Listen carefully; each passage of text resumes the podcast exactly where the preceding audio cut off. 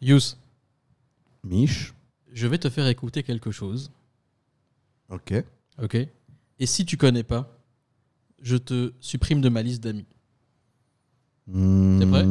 Ouais, ouais j'ai pas envie de dire d'acquiescer à ça, mais bon. Là, en fait, là, on pour, la, enlève, on pour, la enlève rhéto- amis, comme on dit. pour la On- rhétorique, je dois juste dire oui, c'est ça. mais Ouais, c'est ça, vas-y, dis oui. je C'est peux bon? pas, C'est plus fort que moi, je peux pas, j'ai essayé. Ouais. Bon, écoute ça.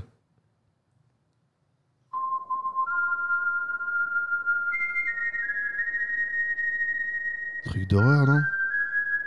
Non. Attends, j'ai pas. J'ai pas Si- du Ça, si tu es un vrai gars, tu te rappelles de ça. Enfin, tu devrais. Aiguille-moi, euh, film, jeu vidéo, musique. Manga.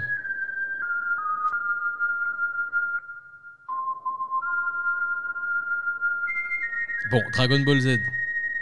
La flûte. La flûte enchantée de Tchaikovsky. Putain, déjà, c'est pas du Non, mais là, je l'ai, là, je l'ai mis en crumble. Là. Ok. Non, mais man, c'est l'ocarina de.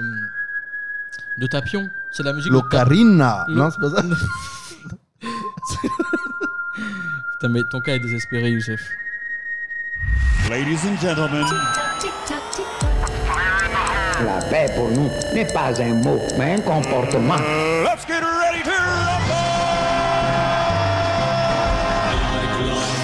En général, dans la vie réelle, Si vous voulez dire n'importe quoi, euh, il y a des gens qui n'ont pas réussi parce qu'ils ne sont pas aware. pas possible d'entendre des conneries pareilles Je crois qu'après avoir vu ça, on peut mourir tranquille. Tu ne le sais pas encore, mais tu es déjà mort.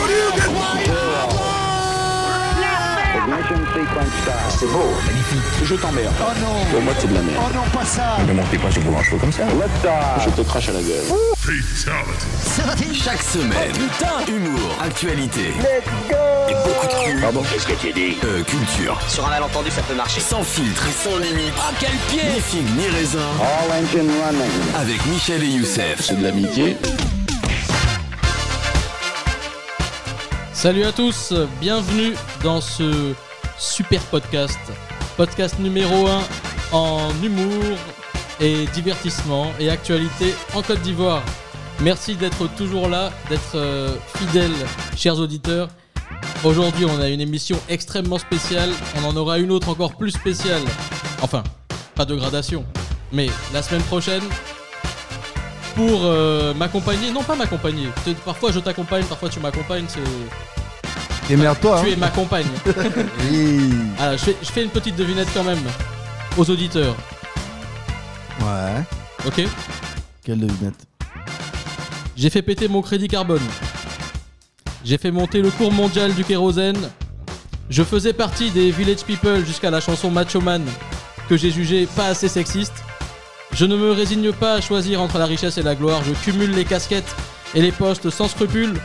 Mon credo, c'est tout ce qui n'est pas moi est prolétariat. Je suis, Attends, je suis, l'ai, je suis, je l'ai, suis, je l'ai, suis. je l'ai, je l'ai. Manuel Valls. Non, Ah, ça c'est colle. Youssef. Merci, biche. Ça va Ça va Ouais, tranquille. Bonne toi. semaine Ouais, ça va. On peut commencer ce podcast Let's go. Ni figue ni raisin. Mhm, Ça va mhm. Bienvenue. Merci. Ça Oui, va, la, petite devinette, là, tu t'es pas reconnu Mais je me suis reconnu un peu, mais comme il y avait un truc de je bouffe à tous les râteliers, moi quand on me dit bouffe à tous les râteliers cumulard, je pense direct à, Non, mais non, mais à c'est. Valls. C'est. euh, Mais sinon, C'est- une bonne presse. Mais non, mais dans- tu sais, dans ce monde-là, euh, c'est obligé. Quoi? Dans ce monde-là, tu, tu es obligé de te gérer, d'aller partout, de faire. C'est pas sa faute. C'est pas sa faute. En parlant de c'est pas sa faute. T'as vu, pas euh, ouais. ouais, il y a encore un buzz sur le buzz du buzz. Mylène Farmer aurait profité de Lolita et l'aurait sexualisé à ses 16 ans, à l'insu de son plein gré, comme dirait l'autre. Elle a sexualisé. Ouais. Qui ça? Mylène Farmer, elle, ouais, a, c'est- elle a sexualisé qui? Lolita. Lolita. euh, comment elle Et la s'appelle? chanson là que tu chantes, là, je sais pas comment elle s'appelle en vrai. Moi. Euh, Ouais, je. Nananana. C'est pas ma faute. Ouais, ok. En- De Euh, l'actu, de l'actu en, Franchement. de l'actu en teasing là, je, tu vois. je, je pensais, je pensais que ce podcast avait atteint un autre niveau. Mais on, est, on en revient toujours à ça. ça. Ben vas-y, tu veux en parler Est-ce que tu veux parler de Nabokov De quoi? Non, Je sais pas, non j'ai pas de, pas. Je pense que hélas beaucoup de personnes n'auront pas la rêve, c'est triste. Bah oui, euh, peut-être que notre invité là. Hmm, Est-ce que tu nous suggères qu'on invité. invité? Oh, oui, Mais- nous avons. Tu es un homme de radio, t'as vu comment t'as amené ça Ouais. Très subtilement. En plus, très sexy invité. Regarde la dégaine. ouais. Est-ce que c'est pas un cowboy ça Une, une jambe, la jambe l'une sur l'autre. euh, euh, Mais un- ça, ça c'est le croisement de jambes intellectuel. Oui, oui. Ouais. C'est euh, c'est l'équivalent dans les statues grecques. Tu sais, on faisait exprès d'avoir de mettre des petits pénis Ouais. pour montrer que le- la personne en question était euh, avait, avait transcendé ses pulsions. Tu vois, ses passions. Elle était vraiment au-dessus de ça. Et l'équivalent moderne, c'est de croiser les jambes, comme notre invité fait ce soir. Notre invité que nous ne présenterons pas, puisqu'il se présentera lui-même après ce générique. Ni figue ni raisin, l'invité du jour.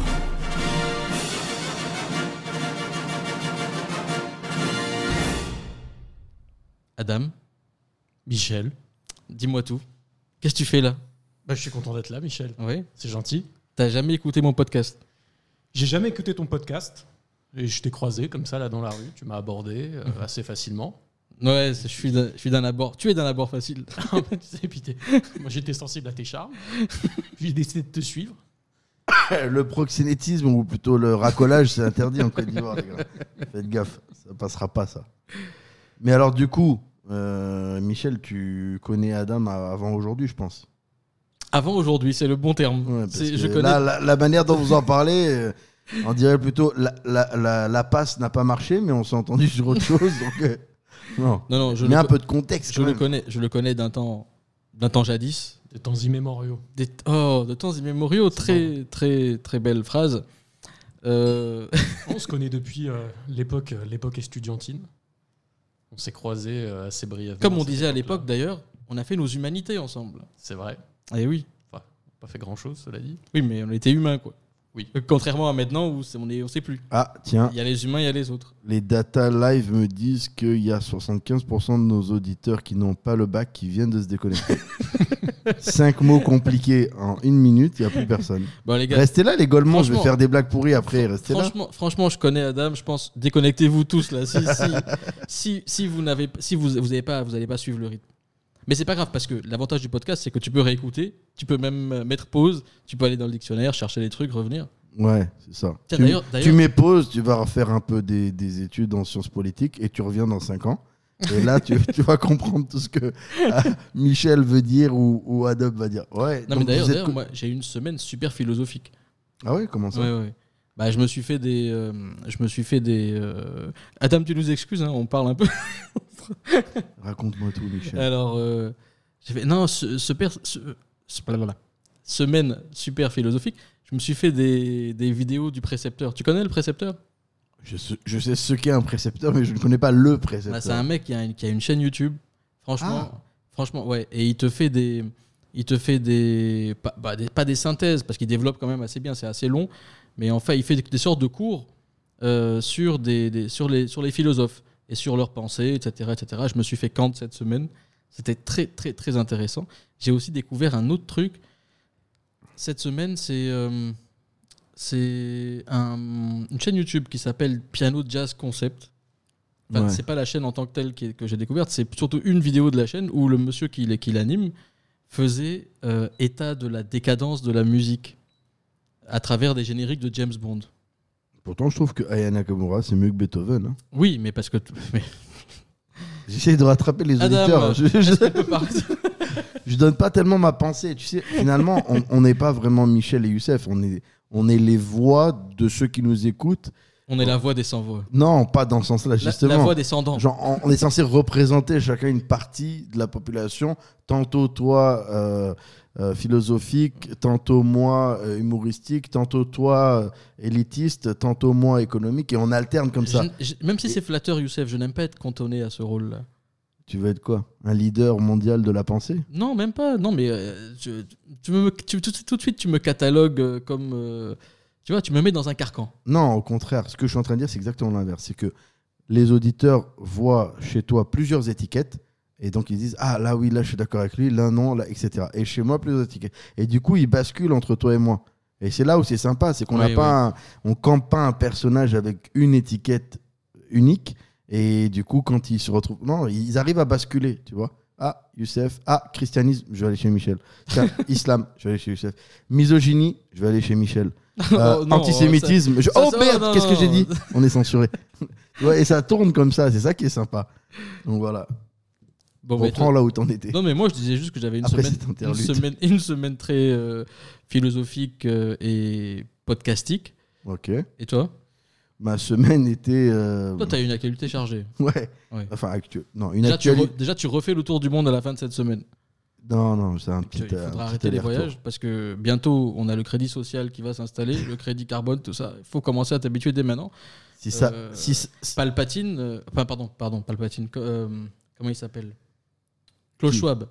Et il, il disait, il a, il, a, il a ce projet-là pour toi, Youssef. Non, ça, ça n'arrivera jamais ici. Et le jour où ça arrive, le premier qui va être touché, c'est notre bon président. Il va falloir qu'il diminue les véhicules de cortège. parce que Non, non, là- non, il a fait. Alors, alors là, pour le, alors là, pour le coup, faut dire, faut dire la vérité. Youss. Il a, il, il y a des ordonnances qui sont sorties il y a quelques Sérieux, temps. en vrai Oui, oui, pour, pour, euh, pour demander, euh, euh, en tout cas, de ne plus faire usage de, de des sirènes, des gyrophares, des machins, et aux, véhicules officiels, à part ceux qui sont vraiment autorisés, tu vois. C'est pas pour limiter l'abus, et puis aussi pour limiter l'abus dans le nombre de véhicules, les cortèges, etc. Si, si, Moi, je parlais que de la partie nombre de véhicules. Et ça, ça me gêne pas. Alors, euh, qu'il y ait moins de pollution sonore et machin et tout, d'accord. Mais après, un président euh, qui passe avec euh, une moto et deux voitures, c'est pas assez impressionnant. Non, Il faut, quand même qu'on monte. il faut un cortège, bien sûr. Voilà. C'était pas tellement une critique, c'était plus un. Je pointais plus le quelque chose qui me plaît, tu vois. Et, pas et tellement moi, personnellement, je dirais même, je dirais même sincèrement, limite, tu mets des chars aussi. Tu mets des chars. Le problème mets- du char, c'est que ça ralentit. Ouais, mais quand même, tu veux, tu, veux faire un vrai cortège, tu mets des chars. Il a fait mieux que ça. Tu mets des chars, tu mets des, des avions. Le satellite dont on parlait d'Elon et que tu as moqué, que tu as moqué, espèce de méchant. Non, non, je me moquais du satellite parce que je pensais à. Troposphère 5. Troposphère 5 euh, du Congo. Donc là, euh, excuse-moi. Mais ce satellite-là, c'est plus qu'un projet. hein. Et c'est pas une, comment on dit, un effet d'annonce ou ce genre de choses-là. Ça va, euh, ça va arriver. Donc, et ça, ça va bien sécuriser les choses, les lignes et tout ce qui va avec. Bref, Euh, je peux pas en dire plus Bon, bah, parce que tu es dans la sécurité. parce que je suis non, pas du tout. Je peux pas en dire pas, plus parce pas, que j'en ai pas lu plus. Alors, deuxième temps fort de ma semaine, tu sais que tu m'as pas demandé, mais à part mes podcasts, ouais. c'est ça, Youssef.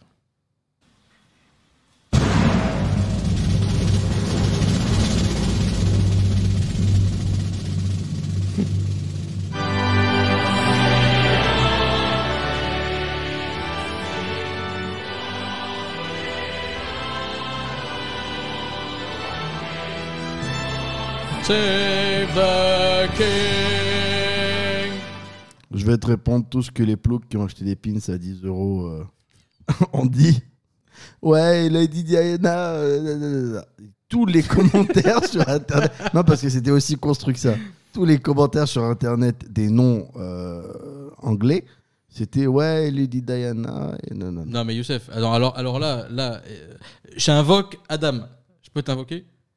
J'arrive. Allez. Euh, là, on est d'accord que c'est à ce moment-là que la France regrette d'avoir coupé la tête à, à Louis XVI. Nous, on a coupé la tête euh, de Louis XVI, semble-t-il, en France, mais on a gardé la monarchie, malgré tout. Aujourd'hui, on a une, euh, une organisation du pouvoir qui, euh, qui garde certains traits monarchiques, qui est intéressante. On a une culture du pouvoir et de Ah, l'homme c'est d'État Juan qui, Branco qui est avec nous. Exactement. Bizarrement, je pensais que j'allais gêner euh, cet invité en parlant, mais là, il- c'est lui. C'est lui, euh, Merde, qu'est-ce Non, qu'il non, a dit? Il a parlé de monarchie en France. là, je- Moi, je trouve qu'on a une culture, euh, on a une culture assez monarchique du pouvoir euh, en France. c'est dommage justement de ne pas la, la concrétiser, quoi, la manifester, la réifier par une vraie structure monarchi- monarchique. Surtout qu'il y a, là, il y a- il y a Louis de Bourbon, là, il est prêt là. Mais Macron, a- Il est prêt, il est polyglotte, Et oui. donc c'est un homme du monde. Et donc Et ce soir, beau, avec Michel, c'est d'ailleurs ma- c'est d'ailleurs la raison de ma présence ce soir, parce que je représente l'association des royalistes européens. Et je lui demande à ce que Louis de Bourbon, donc, qui doit régner sur la France, sur l'Amérique latine et sur l'Afrique de l'Ouest, hein, je l'annonce. Ah oui, ah merde, non, non, non, mais là il faut qu'on revoie les traités là, parce que nous on a pris l'indépendance, les gars, ça va. Et magnifique. d'ailleurs, d'ailleurs, tu sais que la Côte d'Ivoire a été, euh, je crois que ça a été donné, non? Par décret. Non, on dit Non. jamais ça. On dit on a obtenu notre indépendance avec beaucoup Oui, de. non, non, mais on a obtenu notre- évidemment, on a obtenu notre indépendance. Ça a été une bataille qu'on a gagnée. Soit. Mais euh, con- concrètement, c'était, euh, ça s'est fait par. euh, Mais concrètement, par- toutes les indépendances ont été obtenues ensuite euh, de manière formelle par, euh, par convention. Mais justement, ici, c'est- s'il y a eu de manière unilatérale, quelqu'un décide d'abroger, qu'est-ce qui se passe? Ben, ensuite, Genre là, là, le roi revient en France. Ok? Alors, attends. Imagine, imagine, imagine, le roi revient, pour une raison ou une autre d'ailleurs. Parce que les gens trouvent que euh, Charles III, il a la classe, que c'est stylé d'avoir des, un symbolisme dans les cérémonies, de, de sacraliser les trucs. Tu vois, un truc à l'ancienne, quoi. Et que du coup, on remet un roi à la tête de France. Et que là, le roi, il arrive. Youssef Al-Awwal. Youssef, Youssef quoi? Al-Awwal. Youssef Al- ah, ah. Ah, alors, Là- je là- traduis. bah- Youssef premier. Là, moi, je trouve que ça donne un certain charme. Ça va, ça va, ça va, dans, le, ça va dans le courant des choses.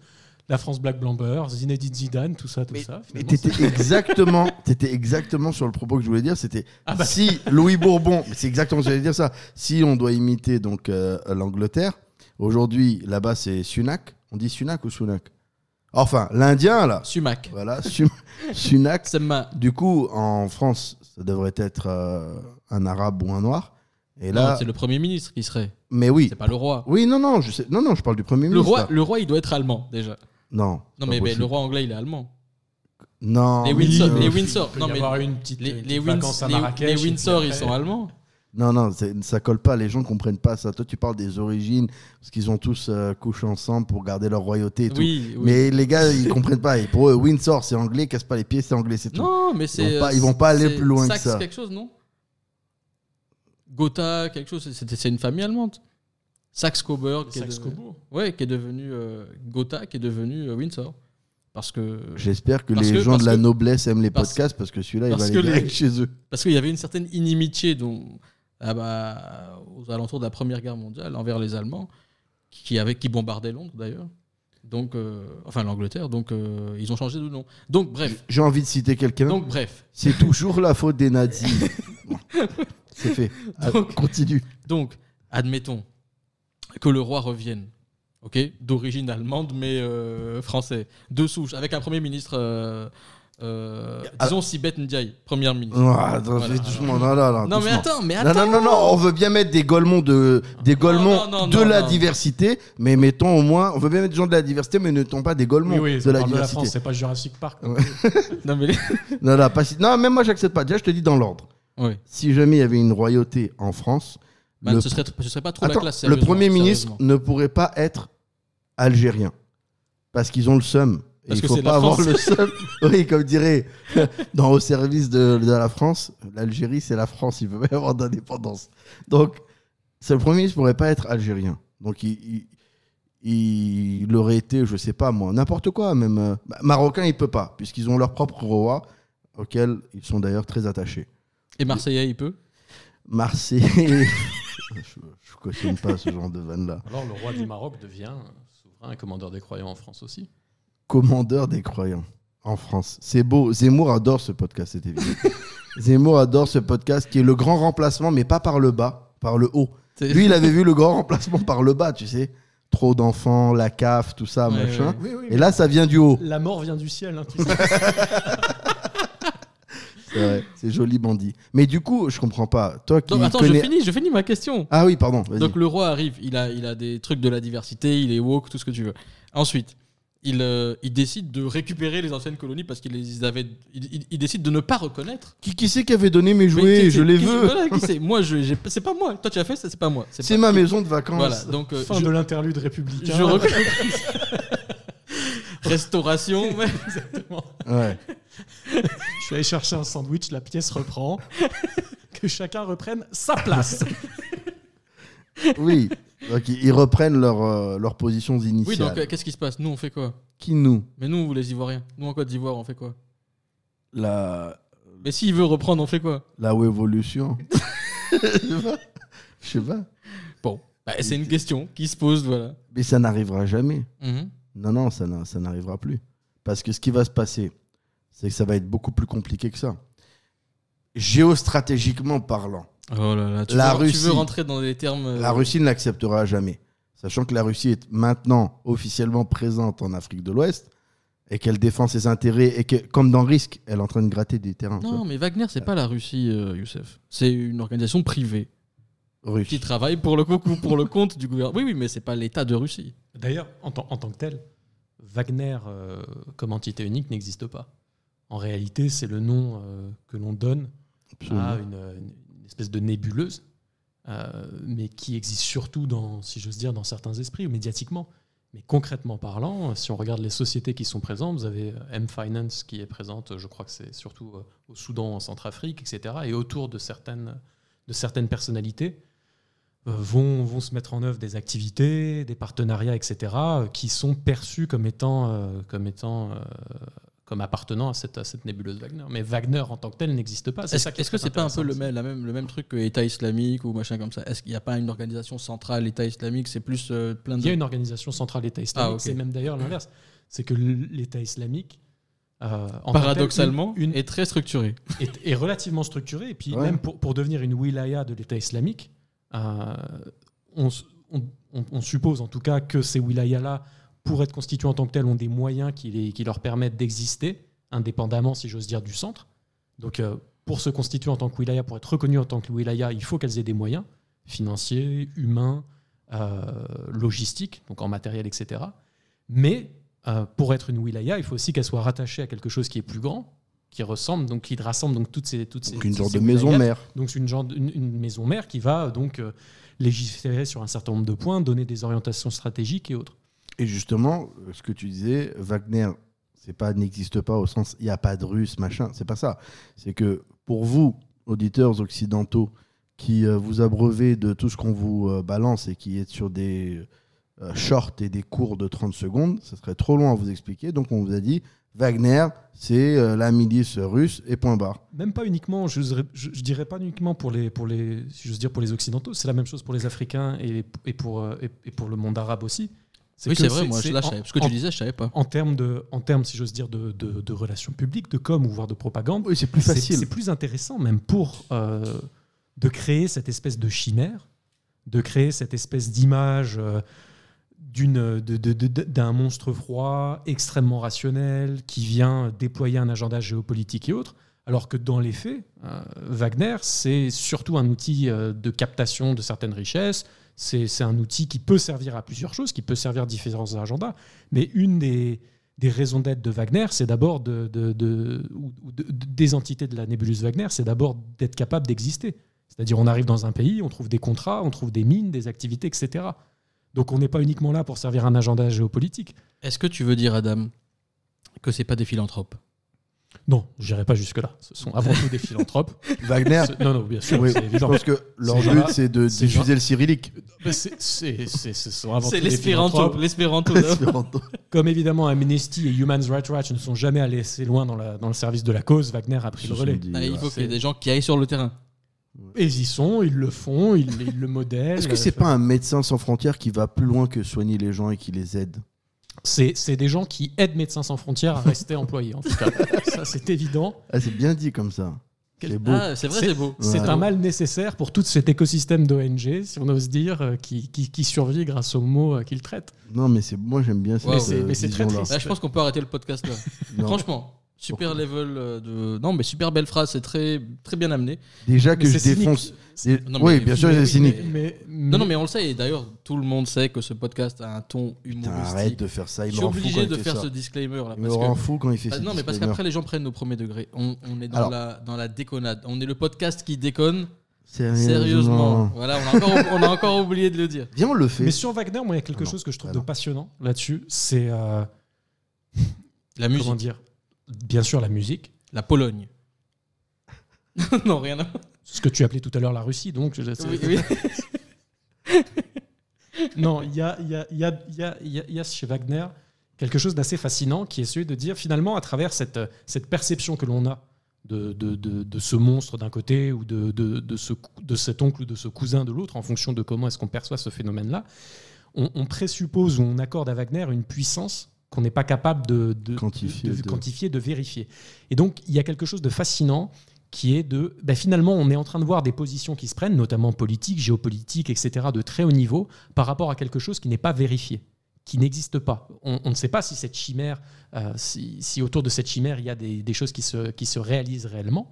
euh, au-delà, si j'ose dire, du fait que euh, c'est une force qui participe à certains combats, qui capte certaines mines, mais on a du mal à comprendre son message politique, si j'ose dire. Et pourtant, contre Wagner, on a tout un tout un tas d'outils qui se déploient, de stratégies qui se déploient, et pour Wagner, etc., on a aussi aujourd'hui, notamment en Afrique de l'Ouest, on a euh, tout un discours sur, euh, bah voilà, c'est un outil pour notre propre indépendance et autres. Ce que je veux dire par là, c'est que finalement, dans les relations internationales, parfois, les chimères, cette capacité qu'on a de communiquer, parce qu'elle modifie la manière dont vous, vous allez aligner vos forces, elle est presque plus importante que la réalité de vos forces. Et c'est finalement la manière dont Wagner se déploie, c'est un rappel à Sun Tzu, euh, qui est, qui est Oui. extrêmement fort, de dire c'est la psychologie de cette guerre. Wagner a peut est peut-être beaucoup moins puissant dans, dans la réalité de ses moyens que dans la perception qu'on en a. Mais Et ce que j'oserais dire, que c'est le- que, Wagner aujourd'hui est extraordinaire. Ah, moi, je ne suis pas capable de te, de- de te dire, euh, Michel, ou de te dire, Youssef, voilà ce qu'est Wagner, ABCD. Parce que tu n'es qu'un modeste boulanger d'un quartier d'Abidjan. Bah, exactement. Enfin, tu sais, mon pain à Yopougon est extrêmement réputé, je ne te permets pas. Non, mais je dis modeste, c'était sans dénigrer ton travail. Je veux dire que euh, tu, tu n'en as que la perspective que France 24 te crache au visage et que tu viens nous répéter ici. Bah oui, Ou alors RT, j'ai- fait dépend. tomber ma fiche, elle est juste derrière, est-ce que tu peux me la passer? Non, mais Non, ça c'est Big Pharma, donne-moi l'autre. Est-ce que, Adam, est-ce que du coup, euh, c'est pas contre-productif cette, euh, cette euh, chimère, cette envergure-là qui est supposée, qui est présupposée, en tout cas qui est accordée à, à- à Wagner? Est-ce que c'est pas contre-productif pour Wagner? Parce qu'au final, euh, l'o- l'opposition s'organise. Mais finalement, est-ce que c'est pas aussi une, une de, de ça qu'on cherche? Je te, je te donne un exemple. Prenons l'exemple de la Russie. Regardons la situation ukrainienne actuelle. Une Ouais. des choses que l'on voit, c'est Avec que la bataille de Barmouth, très, très d'actualité. Bakhmut, donc à côté de Big Faya, tout à fait. faut que- il faut que je mette du gros texte. Non, mais oui, gars, c'est Barmouth Abbas. nul. une histoire de l'apnée, c'est très compliqué. C'est- un podcast pour ceux qui parlent pas arabe ou qui sont pas un peu multiculturels. Vous allez galérer. Vous m'écrivez en privé et je vous répondrai. Ce que je dis, ce que je voulais dire, c'est que si tu regardes par exemple, euh, si tu regardes par exemple l'état de ce qu'on connaît aujourd'hui des forces russes, Mhm, qui est finalement bien moins impressionnant que ce qu'on se figurait avant le début du conflit. mhm. L'illusion que l'on avait de la capacité des forces russes était plus intéressante pour la Russie que la réalité de sa mise en œuvre. Oui. Ouais. Et bah finalement pour Wagner, ce qui est intéressant, c'est que bien sûr pour Wagner, si j'ose dire, on peut, c'est exactement ce que tu disais. On peut se dire bah oui, mais euh, s'il y a une opposition extrêmement forte, une coalition internationale qui se met en œuvre, Wagner peut se faire balayer. Oui, mais d'un autre côté, finalement avec moins de moyens, on est capable de créer une réaction dans un sens qu'on peut donner, et donc de donner du crédit et du profil aux personnes qui sont derrière cette opération Mhm. et donc de les amener à une table des négociations.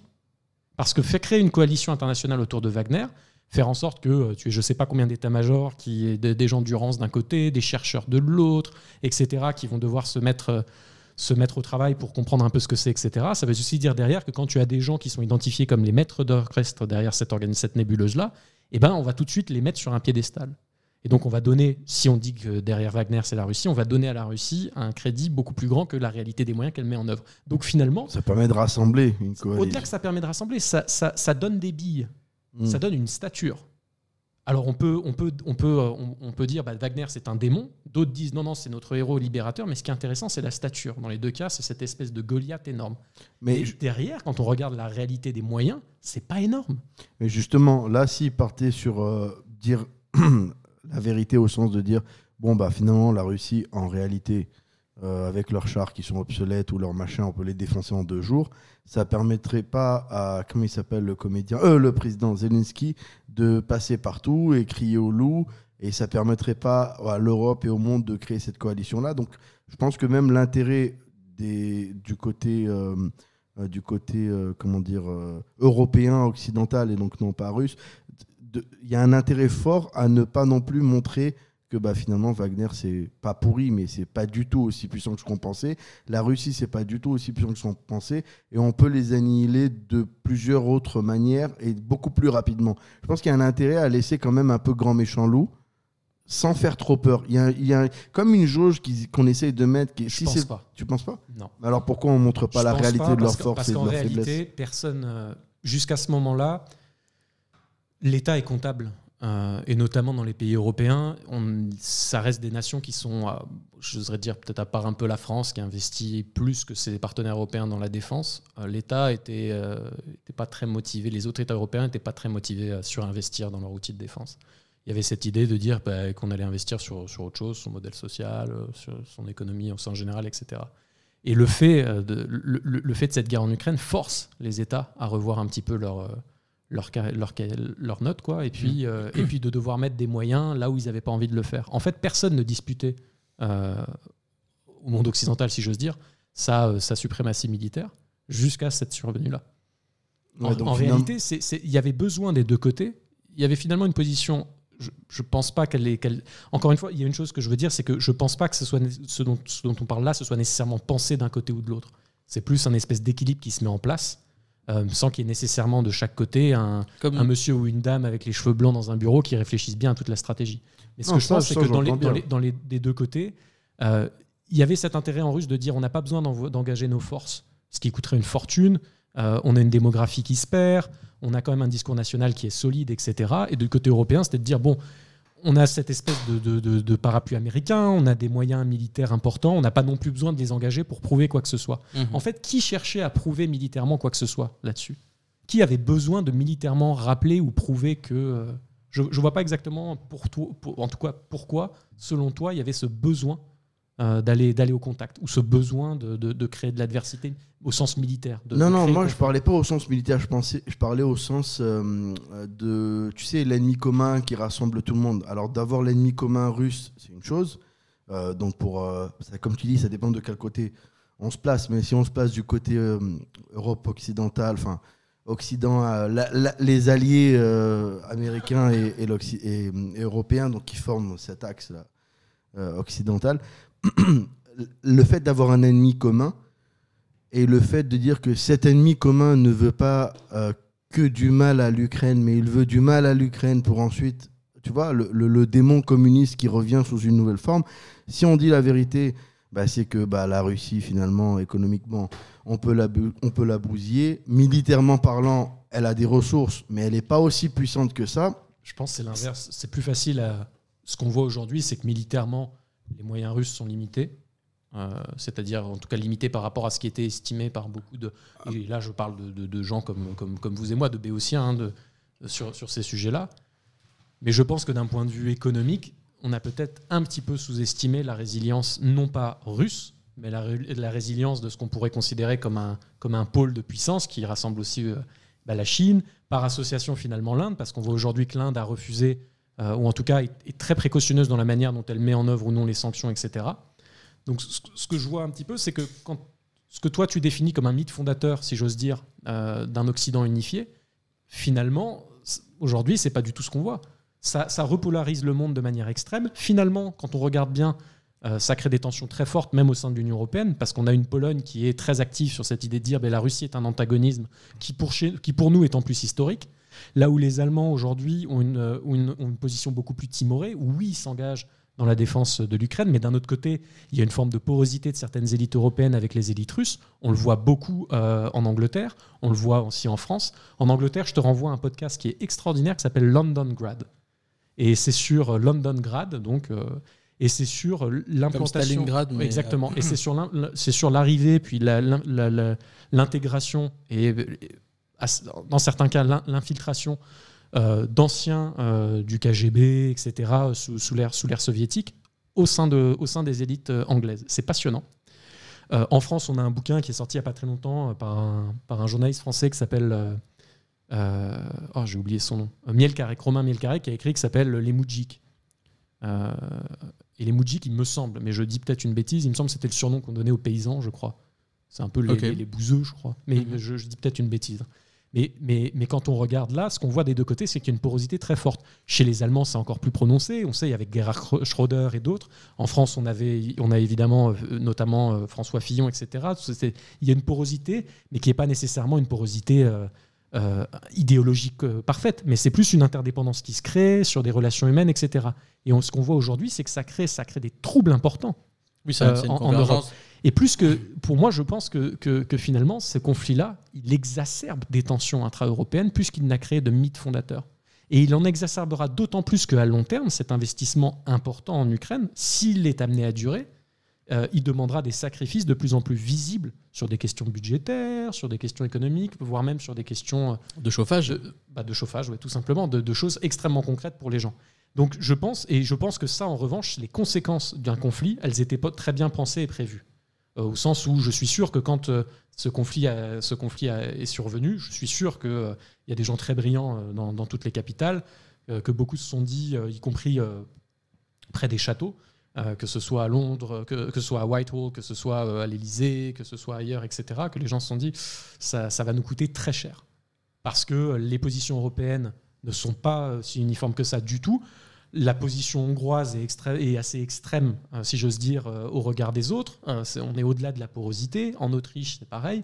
Donc je sais pas, je trouve pas, moi, qu'il y, ait eu cette volonté, en tout cas, même au début, euh, ou cette possibilité pour l'Occident de vraiment s'unir autour d'un antagonisme vis-à-vis de la Russie. Ben, moi, moi, en tout cas, je pense que ce qui est marrant à observer, c'est que d'un côté, effectivement, il y a besoin d'une coalition européenne, militairement parlant, pour arrêter le, la Russie, parce que de toute façon, ce, que, ce, que, ce, sur quoi tous les experts euh, sont d'accord, en tout cas la grande majorité, c'est que s'il n'y avait pas l'aide de l'OTAN, euh, Kiev était prise depuis longtemps.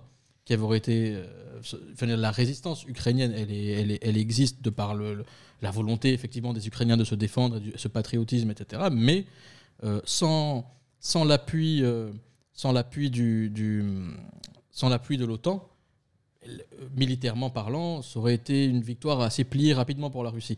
À l'inverse, euh, donc je veux dire, l'offensive militaire ukrainienne, euh, pardon, russe en Ukraine a, a- révélé la nécessité pour les pays européens d'être dans une coalition forte militaire parce que. euh, mais, mais juste, juste pour terminer là-dessus, l'inverse est vrai pour la Russie économiquement.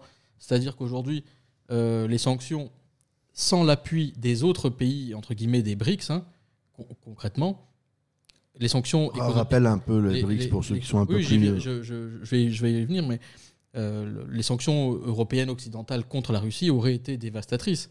Mais aujourd'hui, aujourd'hui, on a, on a. euh, euh, alors moi, je ne sais pas si c'est des, si ça a créé quoi que ce soit, que ça a révélé quoi que ce soit cette guerre, mais en tout cas, ça a éveillé, ça a mis en exergue le besoin pour les Européens, pour les Occidentaux, de d'être militairement coordonnés pour pouvoir se défendre. Et euh, pour les, bah, bah, par l'opposition, les Orientaux, en tout cas la Russie et les autres, euh, de, se, de se coordonner, d'être fédérés au niveau économique. Et aujourd'hui, par contre, ça, j'ai l'impression que ça, ça c'était pas calculé. Alors, je dis pas que rien n'était calculé, mais je suis comme toi. Je pense pas que euh, von der Leyen ou d'autres euh, grands pontes de, de- de la politique mondiale se sont assis et puis ont pris des décisions dans un but, euh, tu sais, coordonné. Je pense que bon, ils ont, ils ont juste acheté beaucoup de vaccins. C'est ce qu'ils ont fait, mais, mais factuellement parlant, je pense pas que ce soit coordonné sur, sur cette sorte d'action. Par contre, je pense que ce qu'ils n'avaient pas vu, c'est que euh, ça donnerait autant de force aux BRICS. Aujourd'hui, on a, je sais, pas, il y a quelques jours, je lisais qu'il y avait 13 pays qui avaient demandé leur adhésion officielle, 6 de manière officieuse euh, aux BRICS. Les BRICS, c'est euh, l'acronyme de Brésil, euh, Russie, Inde, Chine et Afrique du Sud, South Africa. Et aujourd'hui, c'est, je crois que c'est 40% de la population mondiale. C'est 25% du PIB mondial. Aujourd'hui, si ça s'accroît, ça, risque de créer une vraie force. Et je pense que là, ils parlent de, de monnaie commune. Et ils ont déjà pris les devants, ils avaient déjà pensé, ils ont déjà des bases de cette euh, idée-là de monnaie commune. Donc je pense que vraiment, autant militairement, euh, y a, la Russie n'avait pas anticipé cette, euh, euh, résistance. Autant économiquement, l'O- l'Occident n'avait pas anticipé cette résistance-là. Donc, euh, pour, pour revenir sur ce que tu disais, je pense que ça va être amené à durer. Parce que c'est. Il y, a deux- il y a deux pôles qui se constituent, deux pôles forts. Sur la réponse européenne, moi, il y a une question que je me pose. Je- et je ne suis pas du tout un expert hein, sur la question ukrainienne, alors du tout, du tout, ni sur la Russie. Mais malgré tout, euh, ce qu'on peut voir, c'est que la, le conflit ukrainien n'a pas commencé euh, en- l'année dernière. Ah en oui, réalité, il y a, il y a- il y a- 90. Non, non, non. De manière beaucoup plus immédiate, euh, l'arrivée des troupes russes, euh, de, forces russes ou de forces supplétives ou de, d'hommes des forces, de, de, de- des, forces de forces spéciales ou de services de, sécurité russes en Crimée et dans le Donbass à partir de 2014 a donné lieu à un soutien beaucoup plus accru de l'Occident euh, aux forces ukrainiennes. Euh, certains étaient même, certains analystes étaient même venus à se demander, euh, lorsqu'il y a eu le déclenchement des hostilités euh, euh, il y, a, il y a quoi maintenant Un an et demi, euh, je crois. Euh, et c'était même vu à se demander si finalement il n'y avait pas eu, pendant cette période de quelques années, entre la prise, euh, la prise du Donbass et de la Crimée par la Russie et puis le déclenchement des hostilités plus larges, s'il n'y avait pas eu finalement une espèce de, volonté de la part des Occidentaux de créer un, ce que les Anglais appelleraient un momentum, donc une période tampon pendant lesquelles ils pourraient former euh, les forces spéciales, les forces de sécurité, des troupes d'élite ukrainiennes qui permettraient de mieux défendre l'Ukraine le jour où un conflit majeur qui était déjà prévisible se, se, déclarait. Parce que ce qu'on voit, c'est que quand les Russes ont pris ces territoires-là, euh, finalement, la réponse n'a pas été nécessairement de dire tout de suite, eh ben, écoutez, il faut qu'on se mette tout de suite à la table des négociations avec les Russes, etc. Euh, la volonté n'a pas été immédiatement de dire, bah, on va désarmer l'Ukraine. La volonté était de dire, non, non, on va ouvrir des négociations avec les Russes. Mais beaucoup de diplomates aujourd'hui disent, bah, on savait très bien qu'en 2014, quand on a ouvert avec les accords de Minsk, etc., en 2015, on savait que ce serait voué à l'échec. Mais finalement, ce qui était important pour nous, c'était de gagner du temps, former euh, les Ukrainiens. Parce que contrairement à ce que tu dis, les Russes ont tenté de prendre euh, Kiev. Et au début, les Américains, les Européens, etc., les Français n'ont pas euh, vidé leur ambassade, mais la plupart des pays avaient quitté l'Ukraine. L'Ukraine était considérée presque comme perdue, déjà dès le départ. Mais finalement, on- ce qu'on ce ce a vu euh, tôt, c'est ce que tu disais, il y a eu une, ré- il y a eu une, une résistance ukrainienne qui, était, euh, qui, qui a été, qui a été assez impressionnante, mais aussi parce que pendant des années, elle a été extrêmement bien préparée par les Occidentaux. Mhm. Donc je pense que l'Ukraine, c'est pas une instantanéité comme on, comme, comme on le voit maintenant. mais ça, les services un- de renseignement russes le savaient. Je, je sais pas. En fait, le, je sais pas. La question de les services Ah. de renseignement savaient, c'est qu'on veut voir les services de renseignement comme quelque chose d'omniscient. Les services de renseignement, mon point de vue, et encore une fois, c'est celui d'un néophyte, c'est celui de, c'est plus quelqu'un qui regarde, on va dire, euh, les services pour ce qu'ils sont administrativement, de ce que, que, que je, ne- que je ne pourrais jamais en connaître les intrigues. Mais ce que je veux dire, c'est que les services de renseignement, il y a deux choses. Les services savent, c'est une chose. Est-ce qu'ils sont entendus et est-ce que ce qu'ils font remonter est ensuite pris en compte dans, une, dans, dans la mise en œuvre d'une politique de défense et d'une politique étrangère Ça, c'est déjà une question. Puis même la, la- la- la chose de dire les services savaient, ben, je ne sais pas. Parce que les- les- un, un service de renseignement, ça reste une administration avec un budget. L'État est comptable. Il donne des orientations sur ce que, ce que, ce que l'État va dire. Je veux savoir plutôt ci ou plutôt ça. L'État, pendant la guerre contre le terrorisme, a les États occidentaux, par exemple, ont clairement déserté des pans entiers du renseignement dit économique ou scientifique, etc. Puis aujourd'hui, on voit beaucoup d'articles fleurir sur euh, ce que beaucoup appellent le pillage, par exemple, de, de- de brevets par la Chine, etc. Mais une des raisons pour lesquelles ces choses-là sont arrivées, c'est parce que, eh ben, il y avait une orientation euh, organique des services de renseignement pour la lutte antiterroriste. Donc les services de renseignement savaient, ça je ne sais pas. Et puis même si les services de renseignement savaient, ça ne veut pas dire grand-chose. Les services de renseignement ne décident pas, ils vont collecter du renseignement. Quand celui-ci est pris en compte au plus haut niveau, qu'il est ensuite mis en œuvre, on peut dire la boucle est bouclée. Mais si les services demain vont dire, bon bah écoutez, nous on a trois options, on tend à penser que ça c'est plutôt vrai, ça arrive sur la table de votre président, ou du Premier ministre, du chancelier ou autre, chancelier dit, bon bah ça de toute façon j'en ai rien à péter, et puis hop, c'est pas pris en compte. Donc que les services de renseignement savent peut-être, mais il y a quelque chose de plus difficile, en tout cas dans des pays euh, où les services ne sont pas nécessairement au pouvoir, c'est celui de la mise en œuvre d'une politique étrangère qui n'est pas le fait des services. Donc Oui, est-ce que sûr. le savoir des services de renseignement est suffisant à mettre en œuvre une politique étrangère? Non. Et qu'est-ce que ça veut dire savoir pour un service de renseignement? En tout cas, j'imagine que quand vous recevez une fiche des services, c'est pas euh, bon bah voilà ce qui va arriver après-demain, c'est de dire bon bah on a une option A, B, C, D, E, F. Euh, on vous a fait fa- on vous a fait ça en deux pages parce que vous avez euh, un forum économique euh, à l'autre bout du monde dans deux jours, et puis vous avez une crise sociale, et puis vous avez ci et ça, donc vous avez deux pages. Mais pour nous, c'est un an d'informations qu'on vous a résumées. Et puis euh, le politique, lui, il veut décider. Donc quand on lui dit ouais, on n'est pas sûr, euh, il y a cette possibilité, c'est complexe, le politique, il en a ras-le-bol, quoi. Il y a des scènes dans certains films qui sont extrêmement euh, formidables là-dessus. Il y, en a, il y a un film qui est extraordinaire qui s'appelle Syriana, avec George Clooney. Et dans Syriana, euh, qui parle donc d'une intrigue euh, qui, semble, assez réaliste euh, autour de questions pétrolières et politiques au Moyen-Orient. Vous avez donc un ancien espion américain joué par George Clooney euh, qui rencontre euh, certains de ses anciens donneurs d'ordre. Donc je crois que c'était la CIA dans le film. Et puis euh, donc il est appelé, et puis les gens lui disent voilà, on a besoin de décider euh, sur est-ce que si on accroît la pression sur l'Iran, le régime va s'effondrer? Et puis alors il dit bah écoutez, euh, c'est possible, mais c'est compliqué. Puis les gens lui disent non, non, c'est pas ce que- c'est pas ce qu'on me demande. Est-ce Oui qu'il va s'effondrer, oui ou non Et lui il dit bah c'est possible, mais c'est compliqué. Et les gens répondent bah bien sûr, on savait que c'était compliqué. Bon et merci, au revoir. Et, et, et, et ces dialogues-là, ces quelques secondes de film, pour moi, elles sont très éclairantes. Il y a deux agendas clairement différents. Vous avez d'un côté un agenda rance qui dit ben moi, écoutez, j'ai- des choses à vous dire, mais le monde, c'est pas.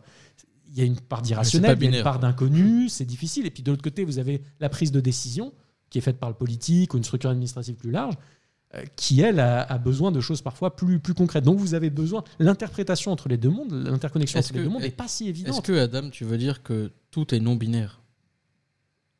En tout cas, Michel et moi, nous le sommes. Nous sommes progressistes avant tout. On aspire à une carrière politique. euh, si les Bahamas recrutent des ministres, euh, Ah ouais, bah, des consuls, des affaires, des des affaires consuls honoraires. très lointaines. J'apprécie que Adam a dit, euh, il a, il a dit- je note qu'Adam a dit moi et Michel. Non, il a dit Michel et moi. Michel et moi, pardon. Je veux dire, je veux dire qu'il- qu'il- qu'il ne- que je n'ai pas été inclus dans ce progressisme-là. Oui, Ça- Je, ça- je ne me, je, me, je ne me permettrai pas. On n'a pas la même histori- on n'a pas le même historique, hélas. Non, mais, Ça ne saurait, euh, ça ne saurait tarder. hein. non, vu mais les pots de vaseline qui traînent.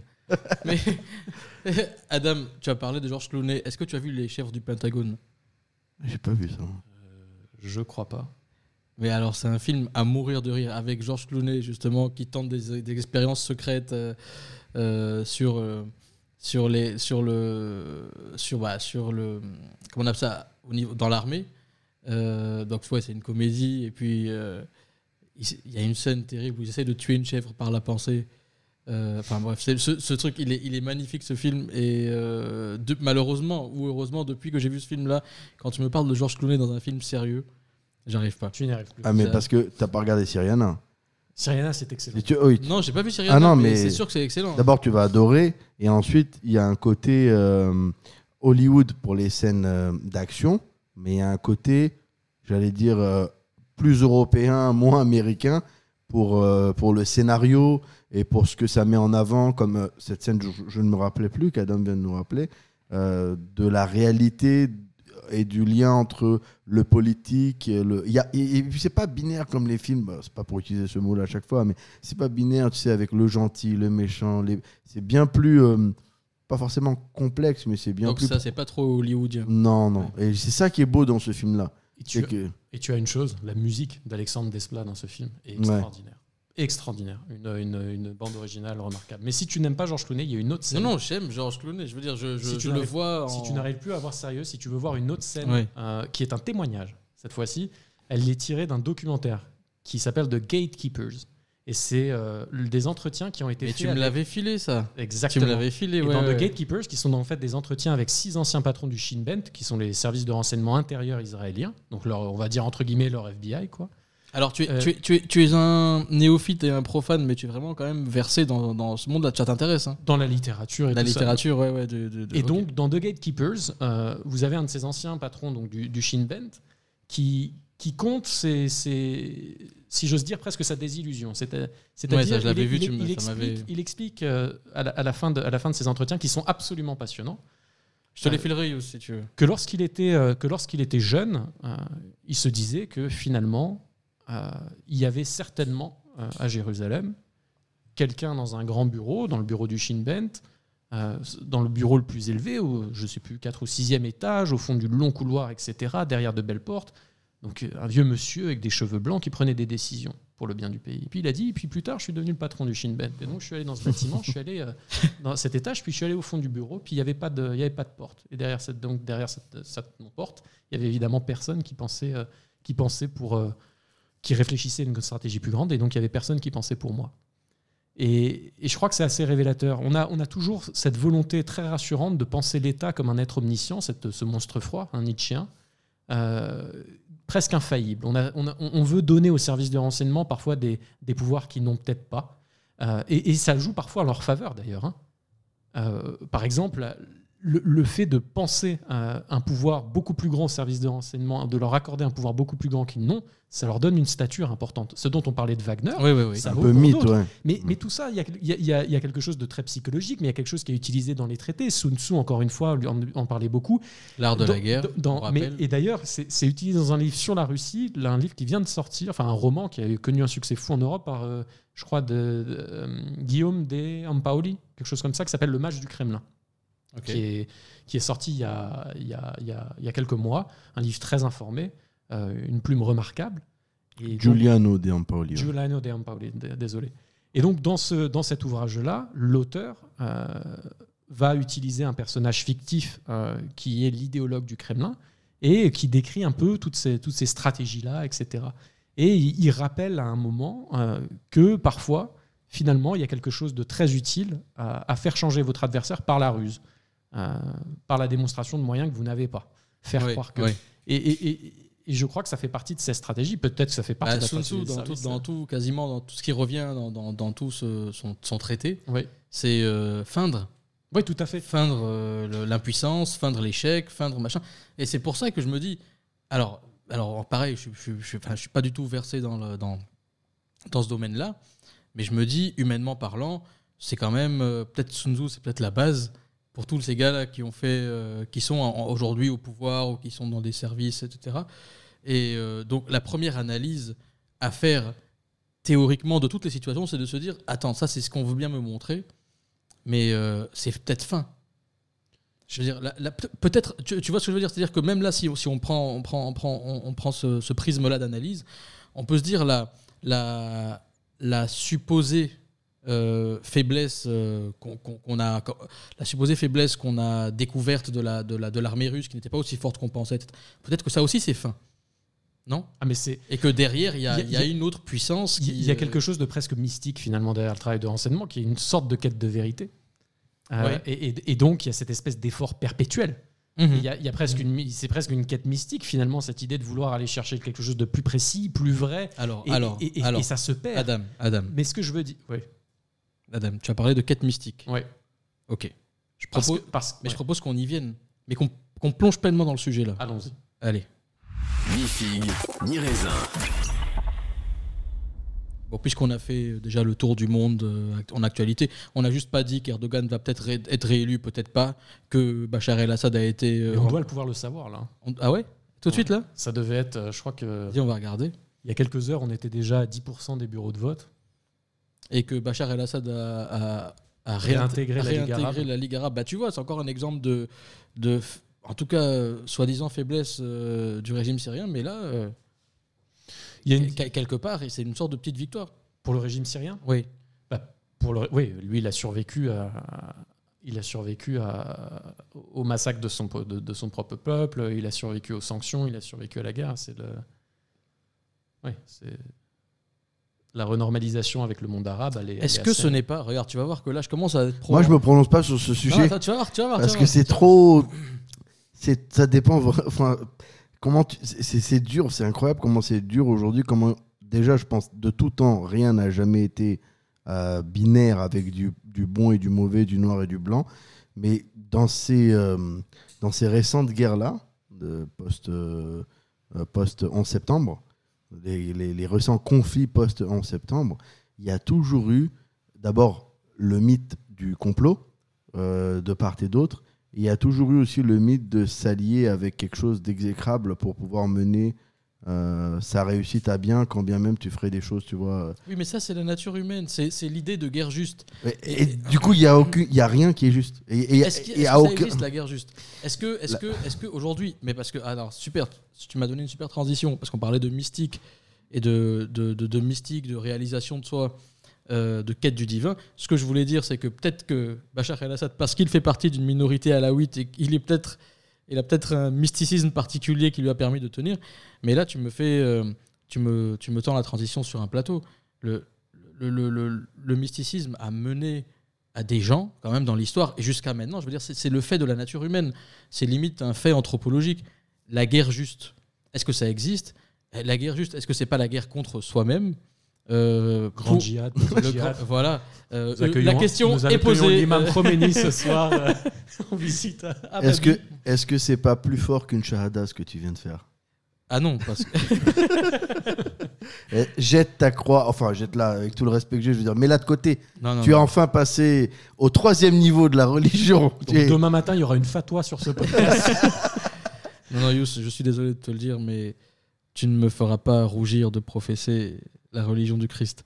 Mais, mais je porte ma croix et je suis en amitié avec toutes les, toutes les, toutes les formes de spiritualité parce que euh, sur scène, on est différent, mais dans les coulisses, Ouais, on est, euh, on est pareil. On est pareil. pas mieux. ouais, non. toujours le truc plus haut là. non, mais j'ai failli mieux. dire, on est dans les mêmes loges parce qu'il y, a y a des loges euh, en, arrière, en, en coulisses des, des scènes de théâtre, mais ça, ça peut être mal interprété. Ça peut être mal Donc, interprété. Eh oui, oui. On parlait de Et- ça plusieurs oui, fois. On parce m'a qu'on a un demandé d'arrêter de suggérer On des a un choses. public complotiste, les gars. Ouais. Euh, D'ailleurs, ils sont plus là parce que je pense que le, le niveau était quand même. Il n'y avait pas de vanne, c'était pas. Non, ils sont plus là, mais pas pour ça. Ils sont plus là parce qu'ils se sont dit, ouais, mais du coup, ils sont avec nous ou pas? Ils ont vu que c'était, on n'avait pas pris une position particulière. Et là, le Mais on est complotiste, ni figue ni raisin, les gars. ah là, là, le ça. complotiste, il s'y retrouve pas, tu vois. Analyser les services, enfin pas les services secrets, mais la- la- le rôle des services secrets dans le monde, c'est pas pareil que de dire, ouais, c'est. C'est les CIA, ils nous écoutent. Ça ça, ça n'aide pas le complotiste. Oui, bah oui, ça n'aide pas. Et puis surtout. Que... Ah bah oui, c'est sur le prompteur, désolé. J'ai oublié. Non, mais surtout que quand tu analyses les choses à l'aune du réel, ça, ça, ça remet tout de suite tout en perspective.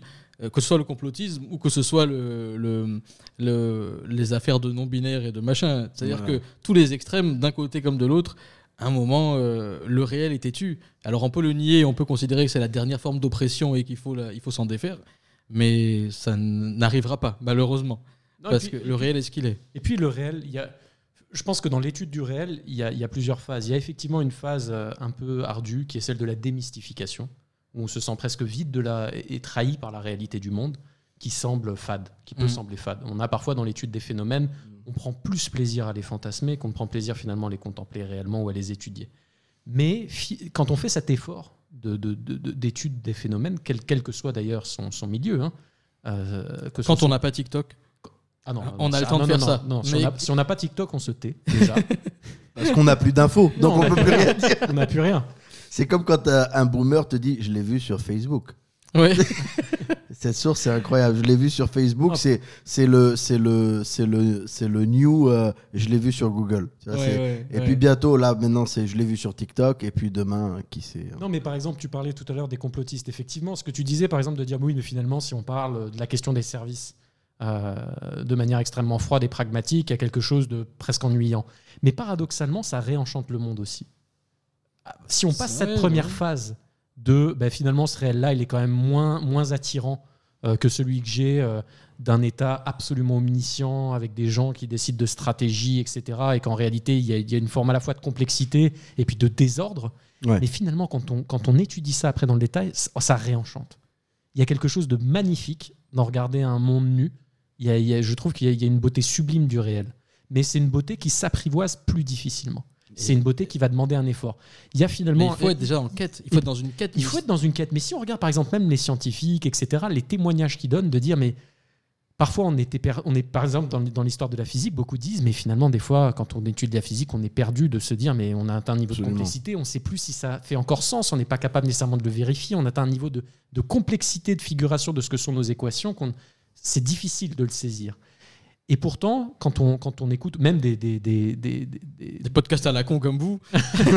non, quand on écoute, quand on écoute des physiciens vivants, hein, que ça peut être les, ceux qui vulgarisent, les Brian Greene, les et- Étienne Klein, les gens comme ça. Que j'aime beaucoup, lui. Sur. Thinkerview, il a fait un- une super démonstration. Oui, sur le boson de Higgs, Ouais, ouais, Ah, super court. Et puis il, a, il est sur la méthode scientifique, euh, sur, euh, sur euh, qui est un podcast sur Radio France. En. France. C'est extraordinaire. Moi, c'est un type qui est. pff, et même merci à lui euh, d'exister. Franchement. Mais finalement, on écoute ces gens-là et puis ils retrouvent du sens et peut-être plus que s'ils étaient restés dans leur chimère.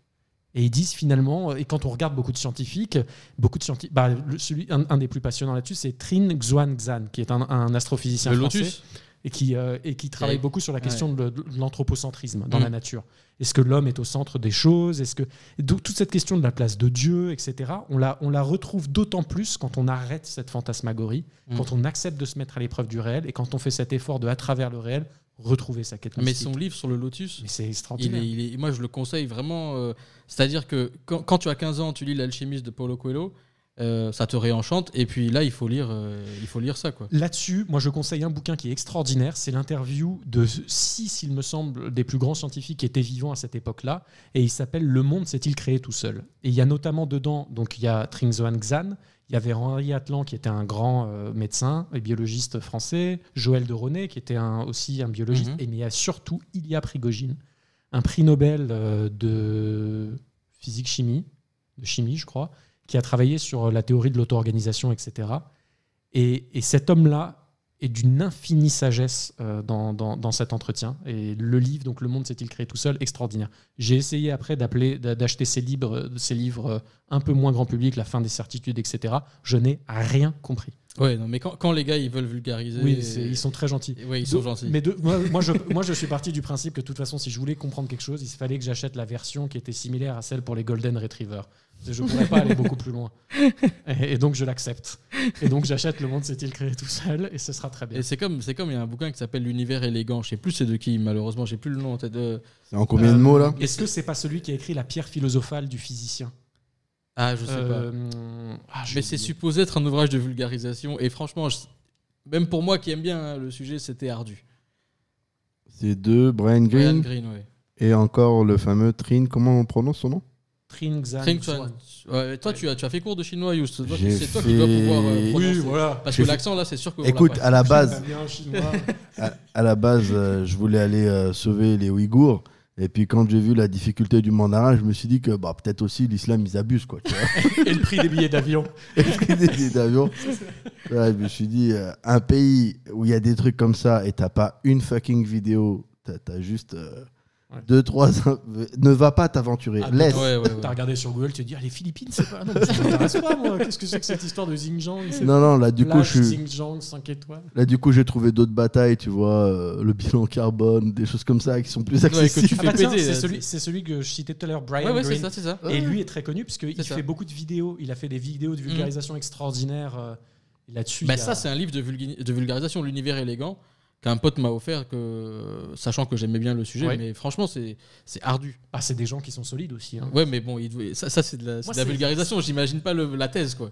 Non, bon, c'est bah, c'est des chiffres, quoi. Moi, je regardais ça, ça, ça me donne une crise d'épilepsie. De toute façon, quand je regarde ces bouquins, il y a trop de chiffres partout. Ah, là, on a 13 auditeurs qui sont revenus. Non, non, pas du tout. On n'a pas. Non, non, c'est moi qui fais un test sur les streams, là. J'essaie de faire venir Ah, des trucs, ça marche pas. non. On a acheté des views et des likes pour ce soir. Mich, Oui. j'ai envie On parlait de d'envoyer. mystique, on devait parler de mystique. Ouais. Parlons de mystique. J'ai envie quand même d'envoyer le, There's le a podcast à mystic. Pascal Boniface. Bo- Ah, bien Boniface. sûr, de l'I- de l'Iris. Ouais, j'ai envie de lui envoyer et de voir ce qu'il en pense. Il y a deux choix. Soit il va nous dire euh, que c'est de la merde, ou soit il va remettre la balle au centre comme il le fait à chaque fois. Je sais pas, je sais pas, je sais pas trop ce qu'il va faire. Mais j'aime beaucoup. hein. À chaque fois, je cite son podcast. euh, son podcast qui s'appelle, je sais plus comment. C'est celui de l'Iris Sup. Euh, oui, lui, mais je- j'ai oublié le nom de. J'ai oublié le nom de son podcast que je recherche. Et tu disais quoi, Michel? On devait Non, parler mais je de. disais qu'on devait parler de, de mystique. Parce que le. Comment on appelle ça? Comprendre le Adam. monde par Pascal Dis-moi. Boniface sur toutes les plateformes de Dis-moi tout. podcast. Voilà, comprendre le Merci. Euh, ouais, tu, devais, tu, tu voulais parler de mystique. Enfin, on, était, on y était. à- on, On, était, on on y était, arrivait. Tu m'as coupé dans mon On, élan, on y a- maintenant, je sais non, non, plus. on y arrivait parce que. Alors, bah, tu- on parlait de conspirationnisme. De, de- tu parlais, tu as, tu, as, tu as enchaîné sur la conspiration et sur le fait que c'est pas tout le monde qui est. Qui est, euh, qui est. Comment on appelle ça? Tout le monde qui est. Oh, Youssef m'a perturbé. Non, mais vas-y, Tu voulais balance, mettre le jingle conspi. balance Mais le on l'a mot. pas là. Balance le mot comme tu veux, y a pas de souci, man. Non, tu disais que le fait de, de réenchanter le monde, de voir la réalité nue, si, tu veux, de, de- de- faire tomber les, les- les idées conspirationnistes, ça permettait de, de- réenchanter le monde, etc. Que effectivement, on se rend compte qu'il n'y a pas. Mais n'empêche, n'empêche, moi je suis d'accord avec toi que. Mais ça, c'est un, c'est en fait, si tu veux, ça, je suis d'accord sur un niveau de la réalité qui est le niveau matériel. Tu vois? Et c'est là où on va arriver au mysticisme, justement. Sur le niveau matériel, je suis d'accord avec toi. Moi, je pense pas. Euh, je n'ai jamais pensé. Je, je crois que ce serait accorder d'ailleurs trop d'intelligence à l'homme que de dire, connaissant la nature humaine euh, et connaissant surtout ses, ses- ses- ses défaillances et puis ses inclina- les, inclinations de l'homme en général pour, pour des choses qui sont beaucoup plus triviales que ce qu'on lui porte, qu'on lui prête comme intention. Mais euh, donc au, au niveau purement humain, au niveau matériel, euh, je suis d'accord qu'il n'y a pas de conspiration. Il y en a très peu. Il y a des gars qui se calent, qui se disent bon viens on fait ça, tu vois. Mais ça c'est du business. C'est pas Pour toi, c'est quoi une conspiration? Mais pour moi, une conspiration, limite, limite, ça n'existe même pas. Il y a des gens qui fomentent des choses. Des fois, ça marche, des fois, ça marche pas. Mais le, le- quand on dit le conspirationnisme et qu'on et qu'on en parle à un terme, à, à un niveau aussi élevé que ce qu'on veut prêter justement co- comme, intention aux gens, je crois que ça, ça n'existe pas. Cependant, ça n'exclut pas que dans un autre monde qui est parallèle à celui dans lequel on est, qui est le monde des idées, euh, Sliders. je ne crois pas, je, ne- je- je crois, pardon, qu'il y a une convergence des idées. Et je crois qu'il y a une, il y a une convergence de, d'intérêts. Tu vois? Ouais. Et les actes découlent naturellement de ces convergences d'intérêts, qui ne sont pas nécessairement conscientes. Et je veux dire, si toi, ton intérêt, c'est de faire. euh, si toi, son- ton, ton intérêt et le mien convergent, on n'a pas besoin de se concerter, toi et moi, pour dire on va mettre un plan, on va Oui, mettre, en- on va un, mettre un- en place un un plan un monde avec où Ricardo serait roi, quoi, finalement. Ricardo. La théorie des La- ah oui, oui, oui, oui, oui, oui, oui, oui, oui. Ah, Ricardo, le. Oui, le- mais ça, finalement, on le vérifie pas. Revenez En sur. Ricardo, les gars. Je suis pas le seul à pas l'avoir. Non, non, Ricardo, l'économicien. Donc, le l'économiste. Non, mais je t'ai laissé. je me suis dit, c'est peut-être un Non, autre, non. une autre forme que je connais pas. Non, non, non, je vais passer pour un con. Vas-y sur économie Vas-y. Non, non, scientificologue. mais là, il va, il va parler un peu de son complot. Donc, les économistes, Non, non, non, les non. fameux, ceux qui contrôlent le monde. Ceux qui comprennent. Non, non. Mais je veux dire. Les économiciens, c'est quoi? C'est je économistes juifs, c'est ce que je- tu je- dis? Non, non. Bon, pff, vas-y, vas-y. C'est exactement ce Mais qu'il disait. retourne à Gaza, fous-moi la paix. C'est à Jérusalem qu'on va commencer. Gaza, c'est trop, c'est trop enclavé. On peut pas commencer Oui, par là-bas. Youssef a créé une association ce matin qui s'appelle Men Abidj- Men Abidjan il al-Quds. Donc, c'est une association comme ça.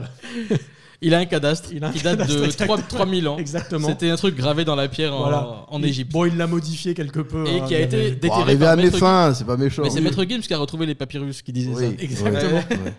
On était connectés. à Alors on revient, on revient à des choses intéressantes. Non, ou en tout cas moins drôles. Euh, donc euh, je disais, il n'y a pas de conspiration, mais il y, a, euh, il y a, si tu veux, moi je crois à la logique de classe. Et je crois que la classe dominante, euh, elle s'extrait des limites temporelles et matérielles que, que, nous, les êtres humains lambda, on connaît. Et, euh, je crois que leurs intérêts convergent parce qu'elles elles ont intérêt à conserver leur, leur position dominante et que automatiquement les actes qu'elles posent sans qu'ils soient concertés, les actes qu'ils posent chacun de leur côté indépendamment, euh, peuvent laisser penser ou supposer qu'il y a une conspiration ou quoi que ce soit parce qu'en réalité c'est des actes qui convergent vers l'accumulation de pouvoir par les mêmes, euh, par les mêmes personnes. Donc c'est normal, je veux dire, c'est la nature humaine de vouloir conserver sa, sa- sa position, sa, sa cla- tu vois ce que je veux dire? Bien sûr. donc, si tu veux, si on parle de conspiration, si on peut, je pense pas que le mot soit bon, mais si on en parle, je pense qu'on doit plutôt parler de convergence d'intérêts de personnes qui ne se connaissent pas nécessairement et qui n'ont pas nécessairement l'envie de faire quelque chose, de fomenter. Mais c'est là où tu, là où tu Ouais. signes la fin de la conspiration. Parce qu'en réalité, la conspiration, Oui. elle présuppose un plan qui t'est caché et qui se déploie discrètement, Oui. euh, que toi tu vas supposer, qui est celui de modifier comme ça substantiellement le monde que tu connais. Là, tu es dans quelque chose qui est beaucoup moins, qui est déjà très prévisible, qui est connu. C'est presque une règle, puisqu'on vit dans une règle de marché, euh, au moins dans, Oui. dans, dans- dans- dans nos régions, quoi, si j'ose dire.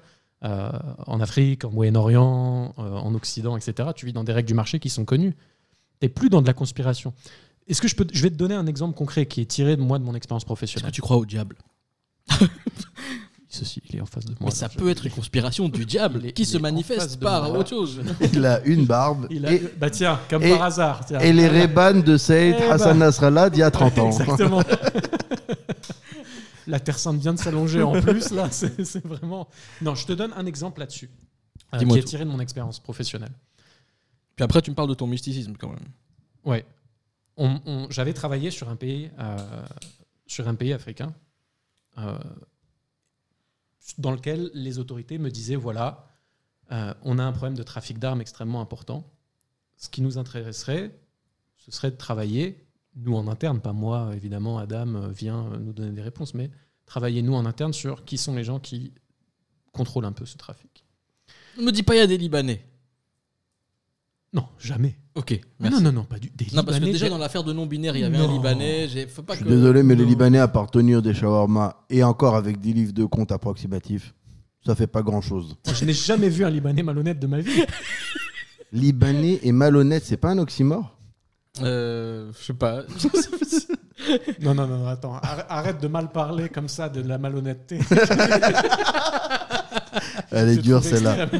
Elle est dure celle-là, mais elle est juste. hein. faut Donc- savoir se regarder un peu. Donc tu. Donc, Donc je te disais, donc, donc on discutait avec ces- les Mhm. autorités de ce pays-là. Et donc ces gens voulaient savoir qui était derrière le trafic.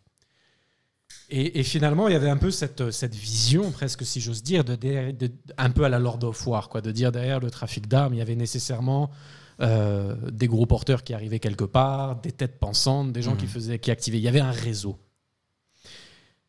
L'étude après de, ce- de- de ces phénomènes-là a montré qu'en réalité, il n'était que ça, des phénomènes. C'est-à-dire, il n'y a pas de réseau. Il y avait des opportunités individuelles, des gens qui avaient besoin d'argent, donc qui faisaient bah, dans le nord du pays la navette, à la frontière, dans les zones moins contrôlées.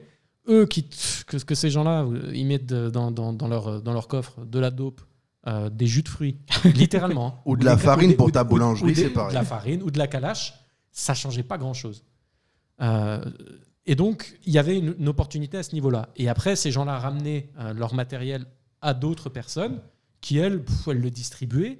Elles, elles faisaient un peu office, si j'ose dire, de, de pot commun, un peu de crowdfunding, donc euh, pour, pour, pour tout un tas d'individus Ouais. ou de groupes qui avaient besoin de s'armer, etc. Mais ce que ça montrait, ça montrait surtout qu'il n'y avait pas, c'est ce que tu disais, il n'y a pas de réseau, il y avait un phénomène et une communion d'intérêts. Il y avait le besoin Mhm. de vivre et de survivre. Et ce qui rendait si difficile la lutte contre le trafic d'armes, c'était justement qu'il n'y n'y ait avait pas pas, de- réseau, pas que de réseau. derrière, il n'y avait que des intérêts individuels. Et vous aviez beau dire, eh ben c'est bon, on a tapé sur les quatre mecs qui faisaient le transit, maintenant on est réglé, on est tranquille. Bah, D'autres ont pris leur place. C'est cet même intérêt économique parce que la nécessité du trafic d'armes ne découle pas nécessairement de la volonté de Daesh ou d'un autre groupe de s'armer. Elle découle du fait, à chaque fois dans leur localité, d'une nécessité différente. Donc donc c'est assez intéressant parce que la conspiration voudrait qu'il y ait un réseau derrière. La réalité, dans son appréciation, elle te montre qu'il y a quelque chose de beaucoup plus froid. Mais une fois que tu as dit ça et une fois que tu es un peu démystifié, tu te dis, mais c'est encore plus intéressant. Pourquoi, sur quoi ça marche? Sur ces fractures-là, sociales, économiques, etc. Et donc tu te rends compte que cette réalité, au début, elle te paraît froide, après, elle te paraît incroyablement complexe, et ensuite, elle te paraît surtout incroyablement riche. Mm. Et elle est magnifique pour ça. Ça, ressemble exactement euh, au trafic de drogue. C'est exactement pareil. Parfois, tu. Ah, à ce moment-là, je laisse parler Michel. Parfois, parfois, non, mais parfois Non, tu, Dieu merci. Parfois, tu viens, tu arrêtes un, un certain circuit logistique. Il y a effectivement des gens qui sont au courant de ce qu'ils font, puis il y en a d'autres qui font que transporter parce qu'ils sont là pour ça. Tu arrêtes des gens qui sont dans la finance, ils font euh, basculer des chiffres à gauche, à droite et revenir, etc. Lui, que ça vienne de la farine ou que ça vienne de la drogue, c'est pareil, etc. Là où je vous rejoins pas sur la partie de la définition du mot de conspiration, alors sur celle que vous en faites maintenant pour les sujets que sont potentiellement, là, dans les exemples qu'on donne, le trafic d'armes ou alors la drogue ou même certains euh, choix euh, politiques des États où on pourrait se dire ah tel État et tel État sont en conspiration puisque non leurs idées convergent leurs intérêts géostratégiques politiques convergent là je suis d'accord mais la, conspiration en elle-même elle existe dans d'autres endroits Juridiquement, attention, il y a une définition juridique de la conspiration qui, elle, est extrêmement froide, extrêmement neutre. Elle est très utilisée euh, dans, dans tout un tas de procès, etc. Euh, ça, c'est une chose. Ce dont on Ça parle s'appelle l'association de malfaiteurs. C'est d'ailleurs- le gros problème, c'est que les mots ont un sens, hein, comme tu disais, Ouais. mais finalement, euh, ils ont un sens qui est entendu, celui du dictionnaire. Quand on veut se mettre d'accord, tout le monde tape sur Google, etc. C'est ce qu'on vient de faire là pour la conspiration. Mais la réalité aujourd'hui, c'est qu'est-ce qui- qu'est-ce qu'ils vont transporter comme signification qui n'est pas nécessairement reconnu par les autorités. Et donc aujourd'hui, quand tout le monde, par exemple, je donne un exemple très con, quand tout le monde parle de farine au milieu d'une phrase, etc., on faisait la blague tout à l'heure, Mhm. tout le monde sait, ah bah ouais, ça veut dire coke. Taper sur Google farine, ça Ouais. ça. Ce que je veux dire, c'est que les mots ont un sens, mais ils ont aussi une, une immanence. Ils se modifient par rapport à leur usage. Et d'aujourd'hui, quand on parle de conspiration, on ne parle pas uniquement de la définition légale, qui est de dire il y a un accord multiparti euh, à l'encontre de quelque Un chose qu'on définit, qu'on définit comme euh, qu'on Ça définit s'appelle comme les le- États-Unis. qu'on C'est un définit comme le pouvoir économique. établi, et puis voilà. Exactement. Microsoft. mais, Allez. mais moi je te parle encore d'une autre définition d'une autre d'une autre interprétation peu importe le mot du Tu mot veux encore parler d'Israël C'est pas possible. du mot conspiration. Non, justement, tu vois, un des meilleurs exemples du monde, c'est que ça, c'est pas du tout une conspiration. À un moment donné, ça a arrangé des gens bah, de donner cette terre-là, et peut-être que les conséquences étaient euh, pas aussi prévisibles qu'on peut aujourd'hui les voir de notre point de vue de 2023. Non, le, le- le- sans euh, faire euh, trop long sur euh, ce sujet de Palestine, Palestine, euh, Palestine, Israël, ce que je voulais dire, c'était surtout que Palestine, Palestine occupée. non, ce que je voulais surtout dire, c'est que tu vois, la conspiration, à mon avis, chez, bah, pour la plupart des gens, pour, pour être un peu comme ça, euh, rapide et, pas très élégant pour le peuple, c'est euh, euh, plutôt sur le côté Covid, tu vois. Ah oui, euh, c'est prévu, c'est pour réduire euh, le nombre de personnes dans le monde, on est 7 milliards, 8 milliards, des trucs un peu comme ça qu'on peut juger à la con. C'est pas tellement quand deux États vont s'allier sur une position géostratégique, c'est plutôt quand un État va s'allier entre eux, entre lui, cette- ce même État, contre son propre peuple. À mon avis, c'est là où les gens parle beaucoup plus de conspiration. Oui, mais Dabachouf, enfin, regarde. Finalement, Mmh. là-dedans, Mmh. tu as, tu as, Tu as dit ça avec l'accent marocain. tu as quelque chose là-dedans. qui est- tu as quelque chose là-dedans qui est. tu as toute une littérature qui est sortie aux États-Unis sur la question des QAnons. Deux. Donc de, de la question des QAnon, tu sais, de cette théorie de Q qui aurait, euh, qui aurait, euh, qui, qui est cette espèce de personnage mystique qui sur un forum aurait révélé des secrets sous des messages Ouais. critiques, etc.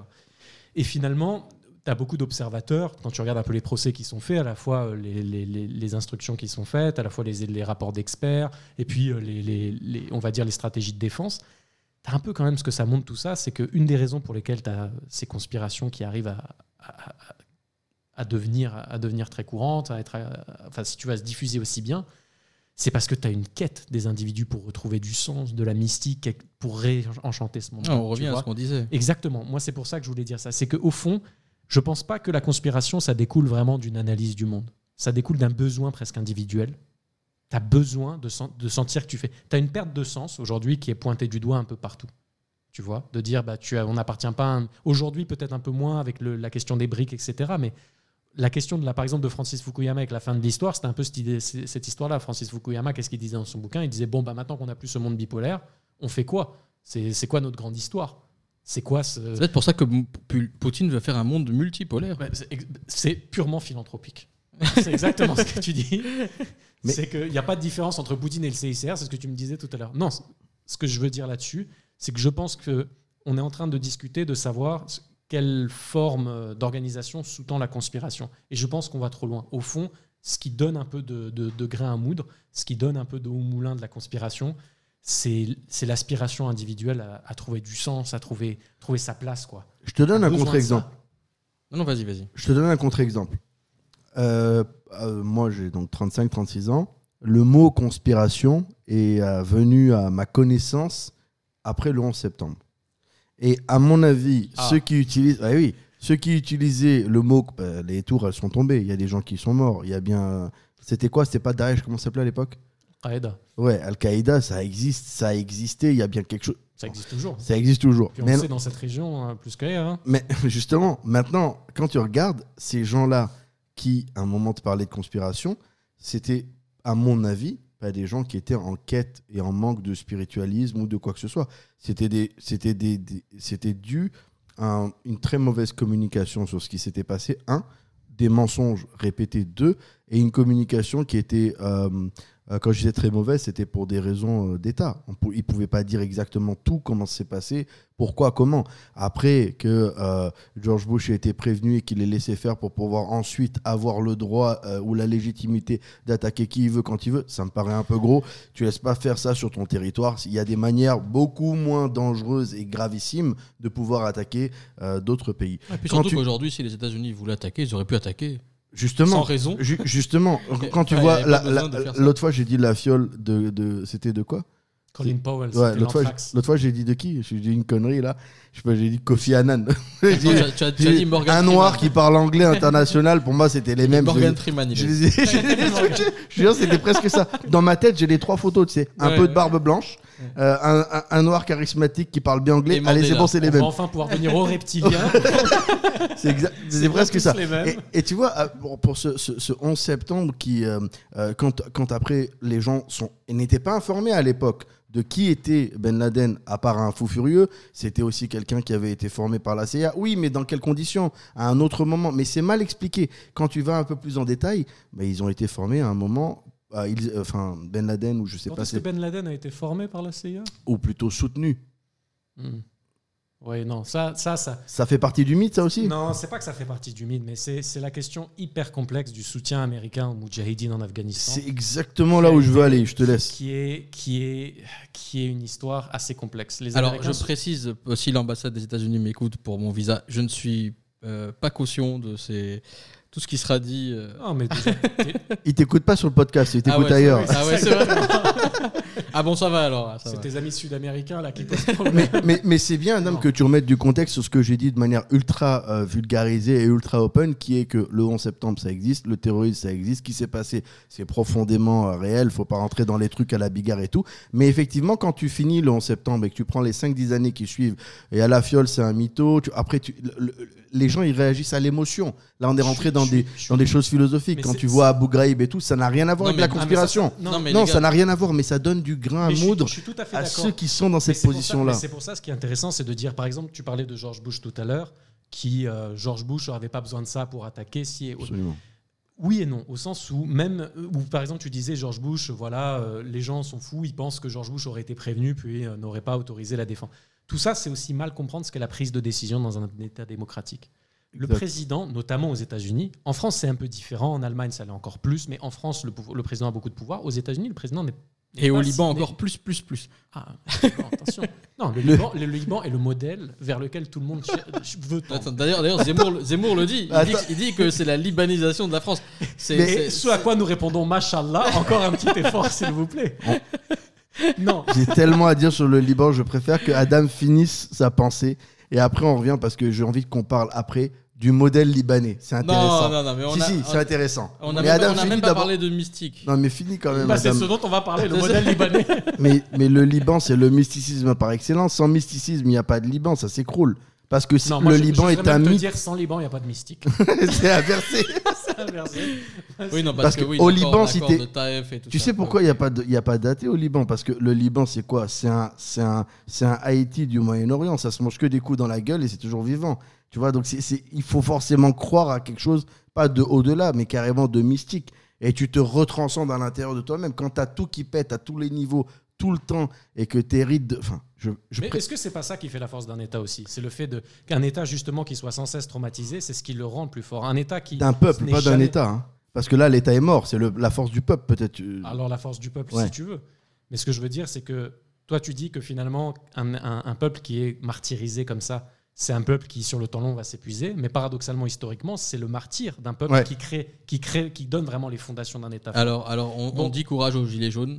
Ah, moi, je pensais qu'il était en train de encore quelques, quelques décennies à tenir et ça Je va. pensais qu'il était en train de parler des, des chiites et de nos martyrs. J'avais mal compris. Autant pour moi. je- Quel Bon, martyr. attends, Non, non, moi, je vais, moi je vais résumer toute cette. Toute cette N'oublie toute- pas qu'on lui a coupé la parole à un moment stratégique en parlant Ah ouais, de. c'était quoi? Ben, une, compi- une conspiration. Là, Mais justement, non, mais, mais je, vais, je vais mettre un terme à ce débat-là. voilà, donc Georges Soros. Je vais- Encore une fois, Klaus Schwab. euh, non. Euh, alors, juste pour dire que le résumé, le résumé, tu c'est peux que pas résumer ça. les vrais conspirationnistes sont tellement forts qu'ils te donnent l'illusion qu'ils n'existent pas. Enfin, nous, ils nous donnent surtout un chèque. Ni figue, ni raisin. L'instant constipe. Houston, on a un problème. Conspiration. Il vient, il vient pas un peu trop tard, euh, ton Bah, jingle au lieu qu'il soit au début, il est à la fin, c'est tout. C'est déstructuré. C'est c'est vraiment c'est du Picasso podcast. Ça s'appelle. Je vais le relancer. Vous trouvez pas ça bizarre que le drapeau sur la ligne ne flotte pas Alors, drapeau sur la lune, oui, oui, oui, oui. Comme s'il y avait une lune. Déjà, les gens s'en foutent. déjà. Déjà, Déjà sur une terre plate. voilà, j'allais dire déjà, déjà, partons du postulat réel que la Terre est plate déjà, et ensuite on pourra parler. En plus, dans la Matrix, euh, la donne une ligne n'est même pas encore sortie. Donc vraiment, ça n'a aucun sens de nous faire croire ça. quoi. Ce n'est pas raccord du tout avec ce qu'on observe. Adam, Dis-moi tout. est-ce qu'on enchaîne maintenant Mais Je pense qu'on a quand même fait un, un beau tour de, de, de politique, de- de- de- d'économie, de, géostratégie surtout. Est-ce que là, on revient à l'essentiel, c'est-à-dire la mystique de l'homme On quitte les affaires humaines. On quitte les affaires humaines et on va, on tend vers le divin. On tend parce qu'au final, l'important c'est la tension vers le sacré. On sait qu'on va pas y arriver, mais sinon on ne serait pas de ce monde. Mais la tension vers le sacré. Parce que tu me parlais de dans dans, dans tout le tout au long du podcast, tu as parlé de romantisme. Si je ne me trompe pas, en tout cas, tu l'as insinué. Tu as parlé de réenchanter le monde. Tu as parlé de trouver de la beauté dans le réel.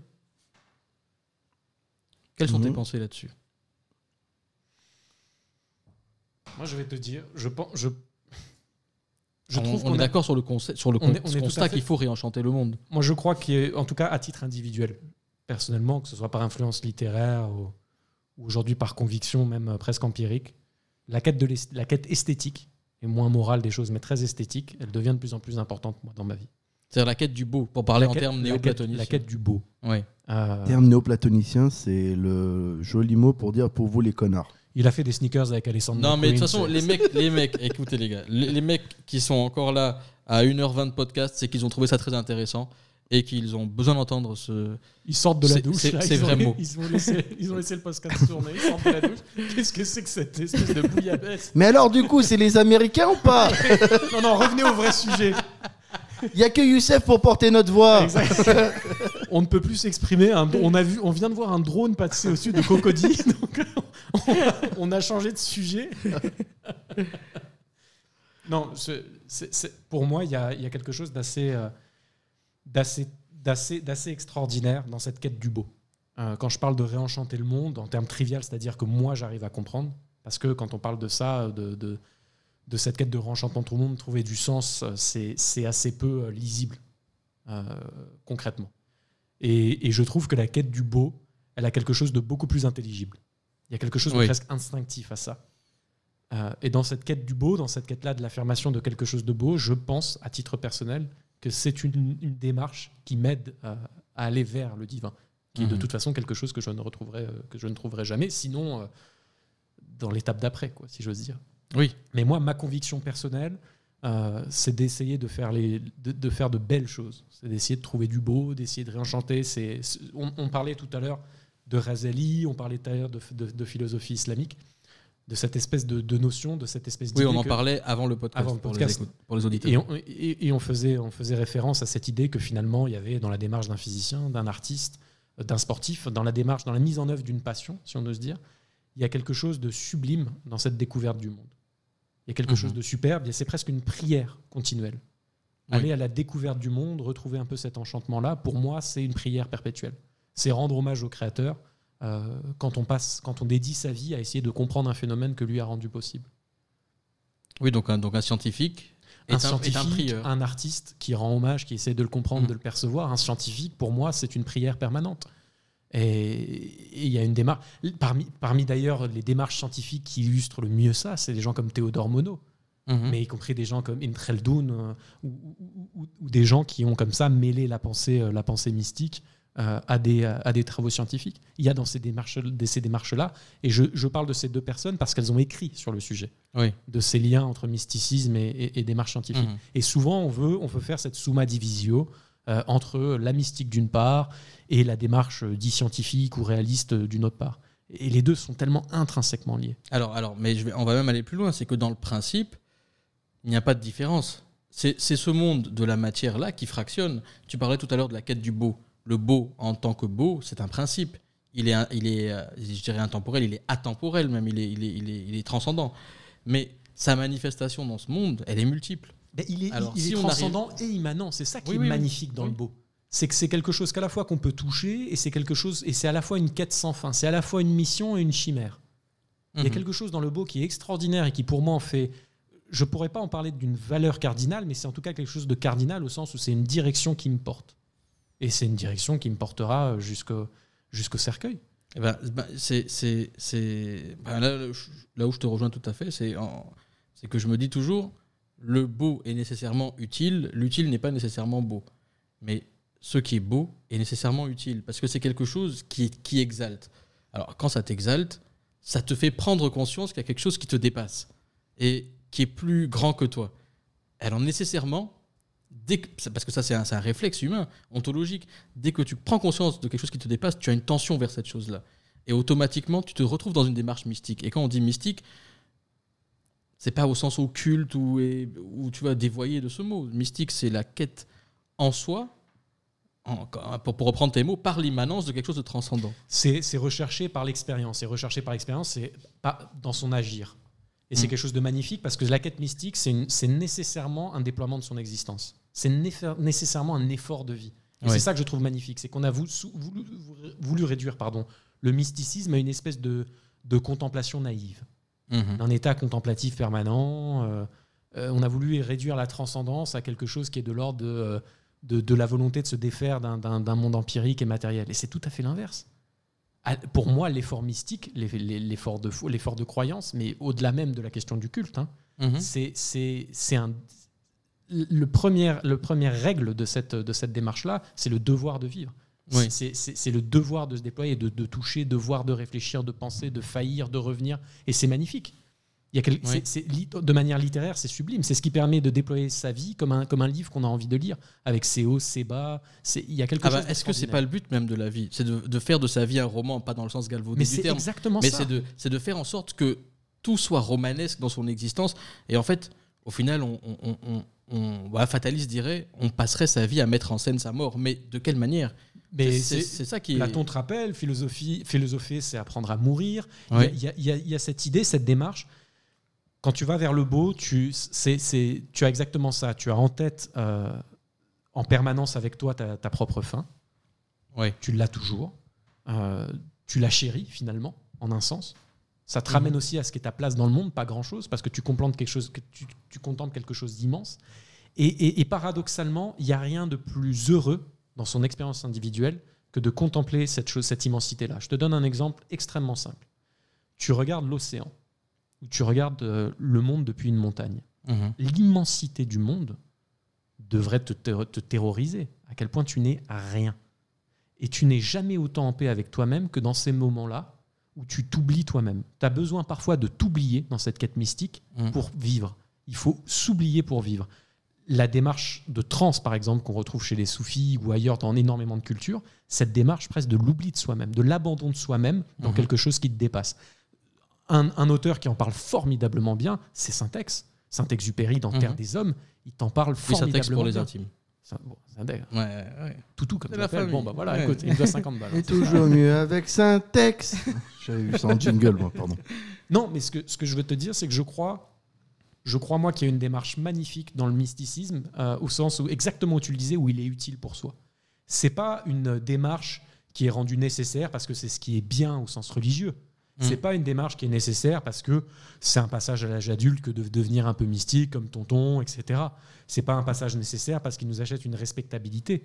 C'est un passage pour moi nécessaire parce que je n'arrive pas à voir pour moi-même, pour moi en tout cas, comment j'arriverais à, à- à vivre heureux, à vivre bien, si je tendais pas vers ça. Ben, ouais, pour, pour, pour te rejoindre là-dessus, euh, moi j'appelle ça, encore une fois, c'est des terminologies qui sont personnelles, hein, parce que c'est comme tu, as parlé, c'est une quête euh, personnelle aussi. Et euh, moi j'appelle ça la quête de la quatrième dimension. C'est-à-dire quelque chose qui n'est pas de ce monde, dont ce monde ne serait que l'ombre. La Banque centrale. Ouais, oui, non, mais attends, on n'est pas. Jingle. Bien, j'aime bien ça. Euh, et auquel que- qu'on ne peut pas percevoir par l'essence, mais auquel on peut avoir accès quand même. Alors, le, le Saint Paul, Saint Paul dit, dit ça d'une manière que moi je trouve très belle, du, du- pour le coup. C'est, il, il parle de, de, de longueur, de largeur, de hauteur, qui sont les trois dimensions qu'on connaît, et lui il rajoute la profondeur. Alors, la, je pense que dans cette volonté de réenchantement du réel, on est tous quelque part en quête, euh, les littéraires diraient en quête de sens, euh, on est en quête de profondeur, on est en quête de quelque chose qui est plus grand que nous, mais qui est en nous. Et euh, le beau, à mon avis, permet de concilier les deux là. Permet de dire, il y a quelque chose qui est extérieur à moi, qui me révèle quelque chose de plus grand, mais que je ressens comme faisant partie de moi. Et pour fermer la boucle de ce que je disais au tout début de ce podcast-là, aujourd'hui, le déclin du beau est, un- est une indication. Alors, je vais pas faire mon, fataliste ou mon. voilà, parce que je sais que tout est cyclique. Parce que quand tu observes les choses d'un point de vue empirique ou en tout cas m- au niveau temporel, quand tu regardes la frise du temps, tu sais que tout est un cycle et tout revient. Mais là, nous sommes effectivement, factuellement, dans une période où le beau se détériore. Le beau se détériore et euh, j'en parlais au début en disant que je regardais une vidéo où il y a un monsieur, un spécialiste du jazz qui expliquait en fonction des accords, en fonction de comment la musique est écrite et comment la musique est déroulée dans, les, différents thèmes de James Bond, depuis le début jusqu'à maintenant, comment est-ce qu'on est passé de quelque chose de très complexe, de très, de très, euh, de très, de très, pas, pas complexe, mais pas compliqué, mais complexe dans le sens beau du terme, de très euh, orné, à quelque chose de très basique, très répétitif, et que, et que pour lui, ça, témoignait d'une décadence du, du- monde moderne. Je dirais pas, je pourrais pas mieux dire. Et effectivement, je pense que la, la- perte du beau et la perte du beau dans la musique, là, c'est flagrant quand tu, quand tu, quand tu, quand tu suis l'analyse du monsieur, mais bah, même quand tu regardes les sons, comment ils sont composés aujourd'hui rapidement, et puis comment c'était fait avant avec des gens qui maîtrisaient l'orchestration et les arrangements. Même moi, même moi, mes gosses, je leur fais pas écouter les chansons d'aujourd'hui. hein. Euh, les chansons qu'on voit sur YouTube, etc., les comptines pour les enfants, parce que c'est pauvre. Et, et- ah, et- Baby Shark, non, mais c'est extrêmement pauvre. C'est les accords majeurs qui se répètent. C'est vraiment très pauvre. Ça développe rien dans l'enfant.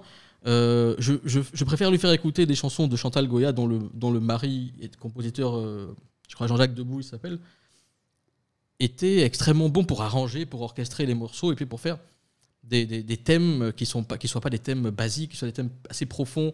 Euh, bref, donc il faut, il faut chercher le réenchantement. Je pense que ça fait partie du regard qu'on pose sur les choses. Euh, comme on on disait tout à l'heure avant le podcast, que le regard le qu'on pose sur quelque chose a une influence sur, la, sur, sur, sa réalisa- sur sa réalité, en tout cas pour nous. Et je pense que il, faut réenchanter le monde par la par la, la- par l'art en général et par essayer de retrouver dans l'art ce qui, fait que c'est de l'art. C'est-à-dire ce qui fait que c'est de l'art. Fondamentalement, l'art, c'est sacré. L'art, ça te connecte à quelque chose de plus grand que toi. C'est pas quelque chose qui est fait pour te divertir ou t'amuser euh, à un instant T. Sinon, ça devient une marchandise. Je suis tout à fait d'accord et je rajouterais que tu as, dessus, je crois, aujourd'hui une- un mot originel, si j'ose dire, dans, dans, dans, ces démarches-là, que ce soit les démarches artistiques et parfois même les démarches scientifiques. C'est qu'on va tendre à, à donner à quelqu'un, juste parce que cette personne existe, le crédit, euh, comme ça, d'un savoir-faire. C'est-à-dire aujourd'hui, on dit, bah voilà, cette personne est bien, est bonne musicien ou bonne musicienne, euh, bon musicien, pardon, ou bonne musicienne, et, puis voilà. Mais ce, dont, ce qu'on a oublié, c'est qu'on n'a on a plus cette espèce d'effort, euh, cette espèce de, de comment dire, d'apprentissage. Ce qu'il faut voir, c'est que tu parles d'une époque, par exemple, où, le- le- où les jazzmen, ou alors même euh, en musique classique, etc., où les gens passaient par des conservatoires, passaient par des moments puis très les longs, études qu'il y avait, c'est par pas, des études qu'il y avait. Et en fait, c'est tout simplement... pas de vidéos YouTube. C'est pas des vidéos YouTube, puis même au-delà de ça, c'est-à-dire que embrasser quelque chose, une voix, c'est tout lui donner en termes de temps et d'énergie, ou c'est lui donner beaucoup. Oui. Et, et aujourd'hui, tout est très accessible. Moi, je il y a un exemple extrêmement simple. Moi, je voyage beaucoup euh, pour, pour, pour mes activités professionnelles ou personnelles, et je suis souvent très déçu de ces voyages. Et euh, j'essaye d'aller à des endroits, et bon, bah, j'ai de la famille. euh, qui est plutôt au Maghreb, de la famille un peu ailleurs, etc. Et euh, quand il me parle des, des pays d'antan, des voyages d'antan, etc., euh, j'ai toujours cette espèce de, d'émerveillement pour, pour les récits de voyage et littéraires, on va dire, des années, entre les années début du XXe siècle et le milieu du XXe siècle. Oui, parce que c'était des vrais voyages. Parce que c'était des vrais voyages, au sens où c'était des voyages qui demandaient du temps, de l'investissement. C'était un investissement humain. Il y avait cette quête de soi, c'est magnifique. Moi, j'ai un roman qui est sans doute le livre que je préfère dans la littérature, qui pour moi est un monument indépassable. Pour moi, mon, pour moi, mon, comment dire, mon cheminement, qui est Mer Rouge d'Henri de Montfred. Et Henri de Montfred, alors c'est un somme de, de 1500 pages, mais Henri de Montfred, c'était un Français de- d'une famille plutôt bourgeoise qui a décidé du jour au lendemain, à 32 ans, de commencer sa vie. À 32 ans tard, surtout à une époque euh, de première moitié du Oui, 20e L'espérance siècle, de vie, c'est 35. Quoi. non, même au-delà de ça. C'est-à-dire que c'était- c'était une époque où 32 ans, on était très établi. Et il décide de tout plaquer, d'emmener femme et enfants à Obok, en Somalie, première moitié du XXe siècle, pour devenir euh, pêcheur de perles, puis ensuite trafiquant de drogue et d'armes. Mais surtout marin et aventurier. Et c'est un homme qui euh, parlait euh, toutes les, langues de Warsangali, qui parlait très bien arabe. Et c'est un homme qui a eu une vie extraordinaire, mais qui avait surtout une vision, une esthétique dans son écriture, etc. Kessel l'a- décrit comme un génie littéraire absolu. C'est Kessel qui l'a poussé à écrire, en lisant ses carnets de bord. Ce que je veux dire, c'est que quand on lit, par exemple, ces gens-là, quand on lit Ibn Battuta, Ibn euh, quand on lit sur la vie de ces gens-là, l'effort qui est mis dedans est extraordinaire. Euh, Il y a un film qui montre ça euh, pour le jazz, qui est extraordinaire, qui est Whiplash. Whipla- Whiplash. Oui, oui, oui. Et, et on voit dedans vu, cette, il, est, il est super. il y a quelque chose de super, mais il y a, il y a cette espèce de culte de l'effort. Alors, bien sûr, dans Whiplash, c'est pour montrer aussi ce travers-là, mais il y a quelque chose d'absolument nécessaire pour cette quête du mysticisme, pour, cette, pour aller vers Dieu, si j'ose dire, ou vers le créateur, ou l'architecte de l'univers, enfin peu importe comment, comment comment vous souhaitez l'appeler, mais c'est cet effort-là. Mhm. C'est nécessairement, c'est pas uniquement une disposition mentale, c'est un effort physique, c'est un investissement du seul capital que l'on a dans cette existence, c'est le temps. Exactement. Et c'est pour ça que, et c'est le paradoxe que tu soulevais tout à l'heure, c'est que plus les choses sont accessibles, et plus en réalité, elles, euh, Elles sont vides, elles n'ont plus cette elles, elles sont vides tu- parce Bah, qu'on on, ne fait pas l'effort d'a- d'aller vers elles. Et que, en fait, c'est l'effort, c'est l'intention, l'intentionnalité en tout cas dans la quête qui justifie la quête. C'est très dur en plus de, comment dire. C'est extrêmement difficile euh, de quantifier l'expérience. C'est très difficile. Que- que- quelle est la différence entre euh, sur une même question entre, quelqu'un qui a 30 ou 40 ans d'expérience, quelqu'un qui ne l'a pas? C'est difficile de, vraiment se figurer euh, ce, qui est, ce est un peu cette, la profondeur de l'expérience sans qu'on le vive. On a beaucoup de mal à l'exprimer. Euh, Aujourd'hui, une musique marche bien, elle fait danser, etc. C'est ce que tu disais. Comment est-ce que tu définis la complexité de la musique Euh, Et pourtant, dans la réalisation musicale, on voit tout à fait euh, ce qu'est le, génie le génie d'un Mozart qui se déploie, par exemple, à travers Amadeus ou des films comme ça, où on voit l'effort que c'était pour que ce génie se déploie, et le génie musical que peuvent avoir aujourd'hui certaines personnes, certaines personnalités de la musique, mais qui n'ont pas mis autant d'efforts à travailler, si j'ose dire, leur classique.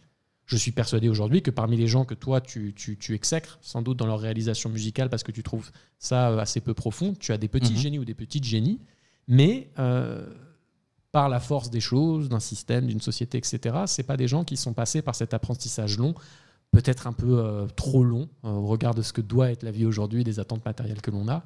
Peut-être aussi presque impossible parce qu'aujourd'hui, ben, que ce soit en école d'art ou autre, faut pas oublier que pendant très longtemps, ce qui a rendu possible la, la- la Renaissance, etc., c'était le fait qu'il y avait des cabinets d'artistes Oui. dans lesquels les gens apprenaient la technique pendant des décennies.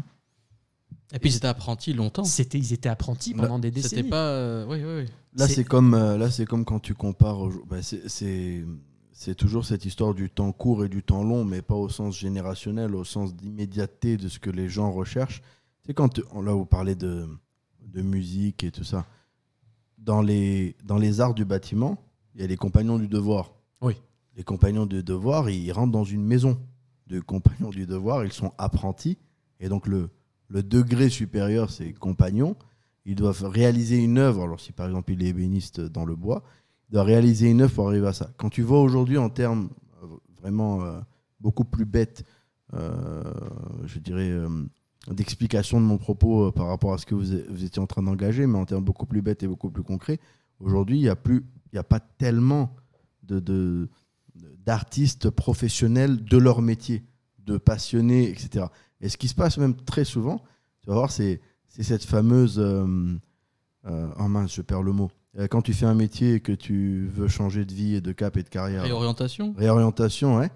Et, et- et- et tu vois, c'est très souvent des gens qui vont avoir un métier dans lequel ils ne trouvent pas, dans la quête de leur vie, une certaine satisfaction ou un certain accomplissement, Ils sont en quête de vrai, alors ils se tournent vers des trucs qui sont. qui- qui- sur lequel ils doivent un peu morfler avant d'y arriver, tu Ouais, vois. Et là, ils y arrivent pas.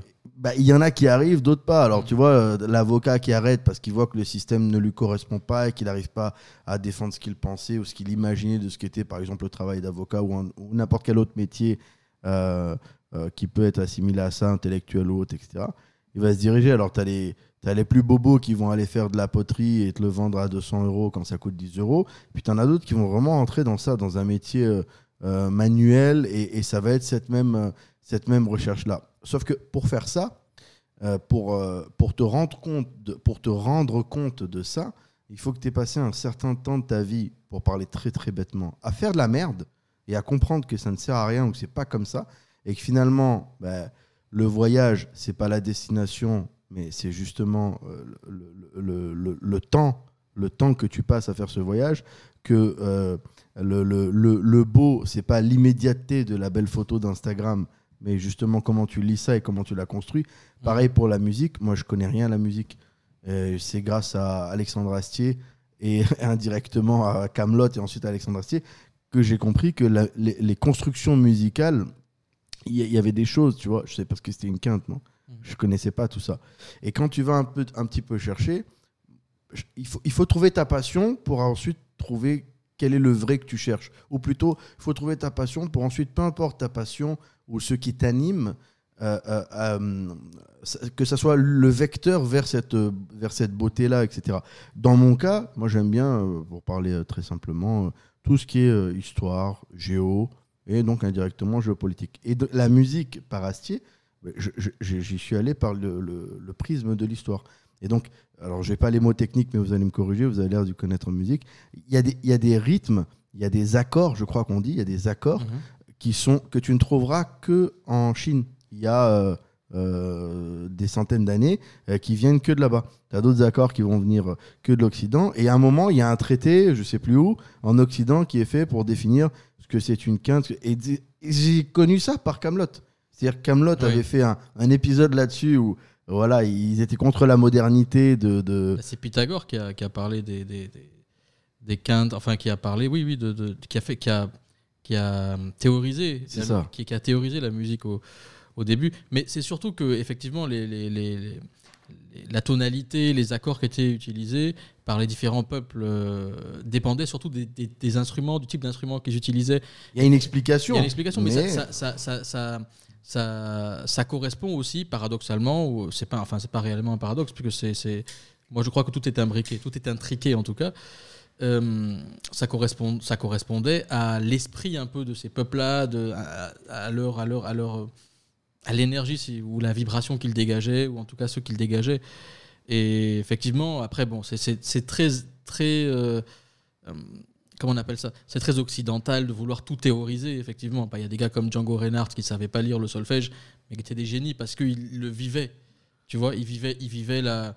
Ils vivaient la musique, ils savaient. Ce, ça n'empêche pas du tout que c'est extrêmement important de pouvoir théoriser. Mais dans les deux euh, cas, il y a quelque chose de commun, c'est l'investissement de soi. C'est ça. Parce que ce dont, ce dont tu parlais tout à l'heure sur les réorientations, aujourd'hui, tu as, tu as un auteur qui, a fait, qui est hélas décédé il y a quelques années, mais qui, a, qui était un anthropologue en Angleterre, David Graeber. Et il a écrit un bouquin qui a fait sensation qui s'appelle Bullshit Jobs. Ouais, j'ai vu ça. Et, euh, et donc, il y a tout un tas de documentaires qui sont sortis là-dessus sur le fait que les gens fassent quelque chose qui, dont, dont ils savent bien, au fond, Que ça sert pas à que ça grand-chose. n'aura pas de portée. C'est pas vital. Ça n'apporte Pas rien. essentiel. Et puis, comme ça n'apporte rien, la réalité, c'est que leur réalisation quotidienne, c'est particulièrement euh, impersonnel. Quoi. Et donc, il y a quelque chose de très triste. Mais, mais sur les compagnons du devoir, non seulement tu as cette quête, effectivement, de trouver ce qui te correspond, mais tu as aussi quelque chose, ce dont Michel parlait tout à l'heure, c'est qu'en fait, tu rejoins quelque chose qui te dépasse.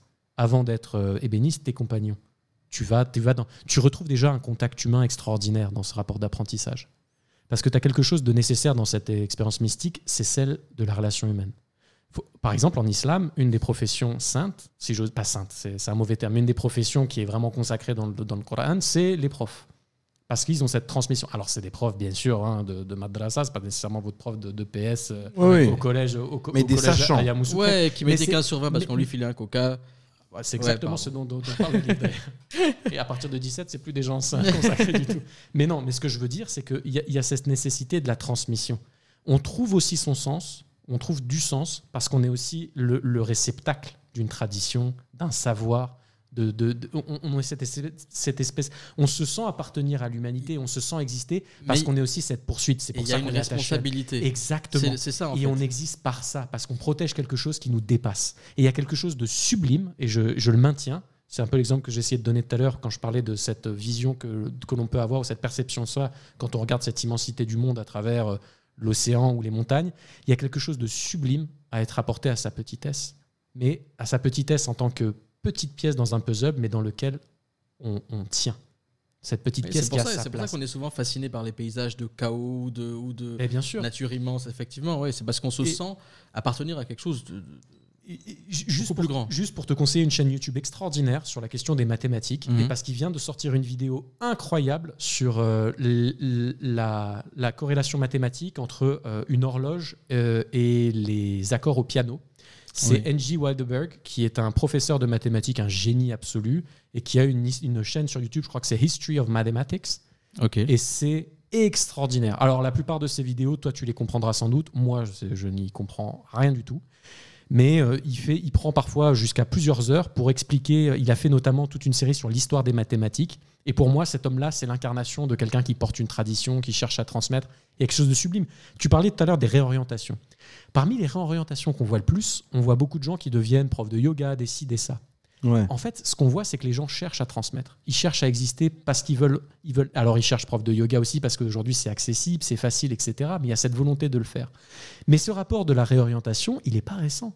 Si on prend par exemple au XXe siècle, un des hommes qui a le plus marqué la, chrétien- la- la- la chrétienté, enfin le catholicisme en tout cas au XXe siècle, c'est Charles de Foucault et son martyr. Oui. Et Charles de Foucault, c'est quoi? C'est l'exemple même de réorientation. C'est un jeune homme perdu euh, de la grande bourgeoisie française qui est dans le vice, qui, qui, qui, qui, s- qui s'éloigne euh, de, de, de, de ce qu'il va commencer à considérer comme important et qui va embrasser une vie où il est dans la dépossession, etc. Mais surtout qui va embrasser une vie magnifique, sublime, mais dans laquelle il donne absolument tout. Mais c'est pour dire que cette question de la réorientation, on la retrouve beaucoup. On retrouve beaucoup, par exemple, dans l'histoire islamique, euh, cette espèce de passion pour les gens qui embrassent l'islam après l'avoir trahi, après que certains Quraysh notamment, et, euh, et, et attentaient à la vie du prophète, ils embrassent avec d'autant plus d'ardeur la foi. Cette question de la réorientation, on la retrouve partout, à tous les âges. Ouais, Et ce qui me rassure, c'est ce que tu disais tout à l'heure, Michel, c'est qu'il y a une forme cyclique. Il y a quelque chose qui s'abat sur nous, mais qui n'est pas particulier à notre époque. Et il y a quelque chose de presque de rassurant de savoir que les mots qu'on vit aujourd'hui, c'est des mots qu'ont aussi connus nos anciens. Et, et- et on trouve les solutions à la plupart de nos mots, existentiels, j'entends, ou mystiques, dans, dans, dans l'expérience de nos anciens.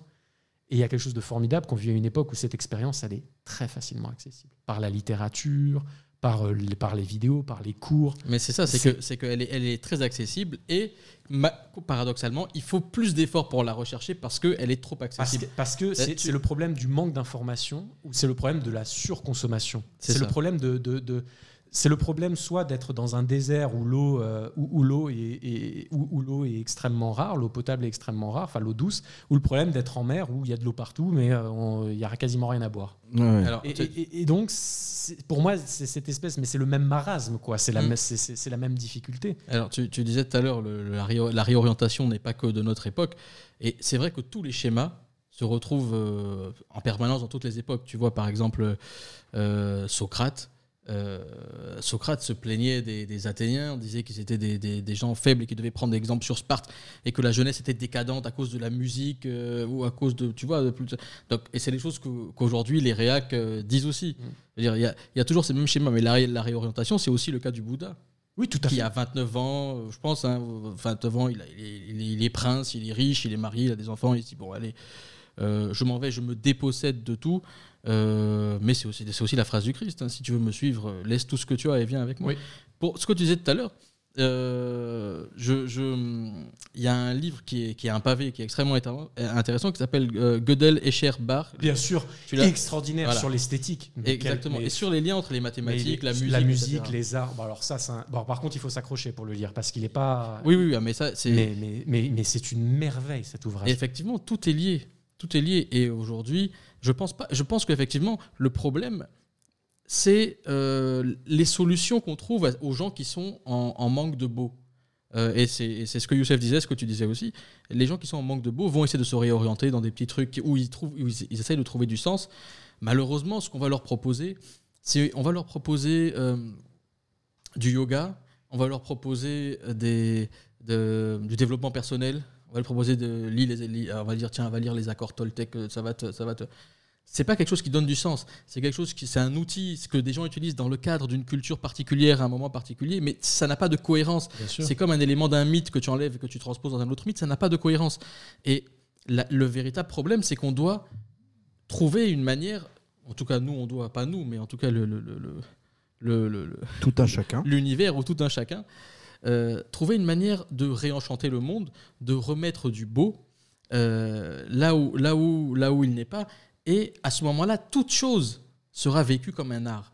Parce que l'art est total.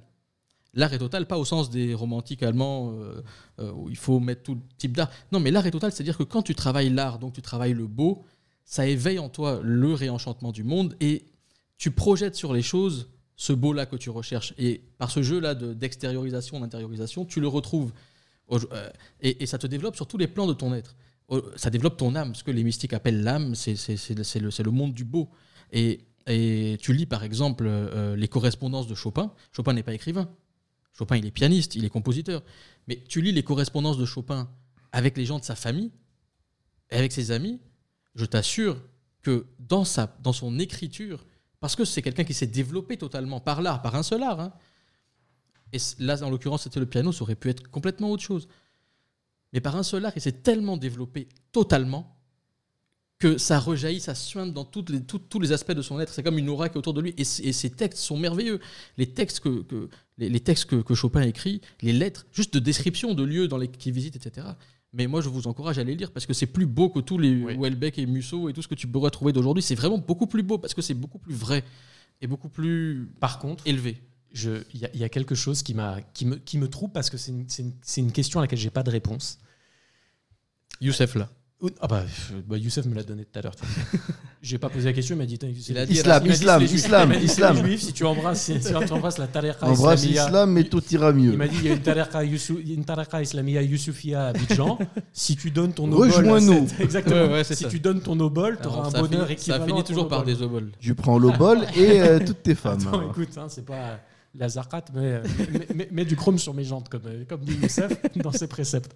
Non, la question que j'allais, la question que moi qui moi me taraude un peu, c'est que dans cet accomplissement, si j'ose dire mystique, ou dans cette démarche mystique, qui est une quête perpétuelle, je n'ai pas l'impression quand je lis sur les expériences d'autrui qu'elle est nécessairement, par contre, euh, le- celle du, celle, en tout cas, d'une forme communément admise de bonheur, au sens où C'est exactement où je voulais arriver, mais tu l'as dit d'une manière que j'aurais pas pu dire, donc ça me. Par exemple, je regarde certains, certains, euh, cer- certains, euh, c- certaines vies de, de personnes que, que j'admire beaucoup. Tu vois, je, on- prenons des gens a dont on a déjà parlé. On prend des gens comme euh, Charles de Foucault, comme Saint-Exupéry, Mhm. même des gens comme Ibn Battuta. Euh, c'est des gens dont, dont l'existence personnelle, dans le peu que l'on a, que, que- que l'on retrouve aujourd'hui transmise. Alors dans le cadre de Saint-Exupéry, on l'a beaucoup par ses correspondances, par la manière dont il est mort, par ses vices, etc. Mais c'est des gens qui restent troublés. C'est des gens qui vivent intensément, qui, vivent magnifiquement. Mais c'est, je ne sais pas si je pourrais dire, oui, c'est des gens qui vivent heureux. Et euh, moi, je fais un choix personnel. Aujourd'hui, je ne pense pas que je le ferai demain, etc. C'est aussi le choix personnel de quelqu'un qui n'est pas père, je pense. Mais je fais le choix personnel de me dire, moi, je vais aller vers une quête euh, de mystique qui tendra peut-être à ne pas forcément me rendre heureux, mais qui me donne un espèce de sens, qui est peut-être parfois à certains égards un peu autodestructrice. Et on le voit hein, quand on regarde les grands compositeurs, il suffit de regarder Amadeus, qui bien sûr est pas un- une- c'est pas une biographie, mais elle donne Oui, ce sens-là. Amadeus de la- ou, Salieri, ou Salieri est mal, est mal décrit. oui, mais même tu regardes euh, Whiplash ou des choses comme ça. Et, et parfois, ce que je trouve extraordinaire, c'est que la quête de sens, tu la trouves, et tu, le beau, tu peux le trouver dans des situations complètement extrêmes, parfois dangereuses, parfois même euh, dans des endroits où elle ne devrait pas se trouver. Un des, pour moi, des exemples en art où, où- qui est le plus facilement, euh, qui, est, qui, qui le décrit le plus facilement, c'est un film, c'est La Ligne Rouge. Dans La Ligne Rouge, je ne sais pas Mhm. si tu as vu ce film.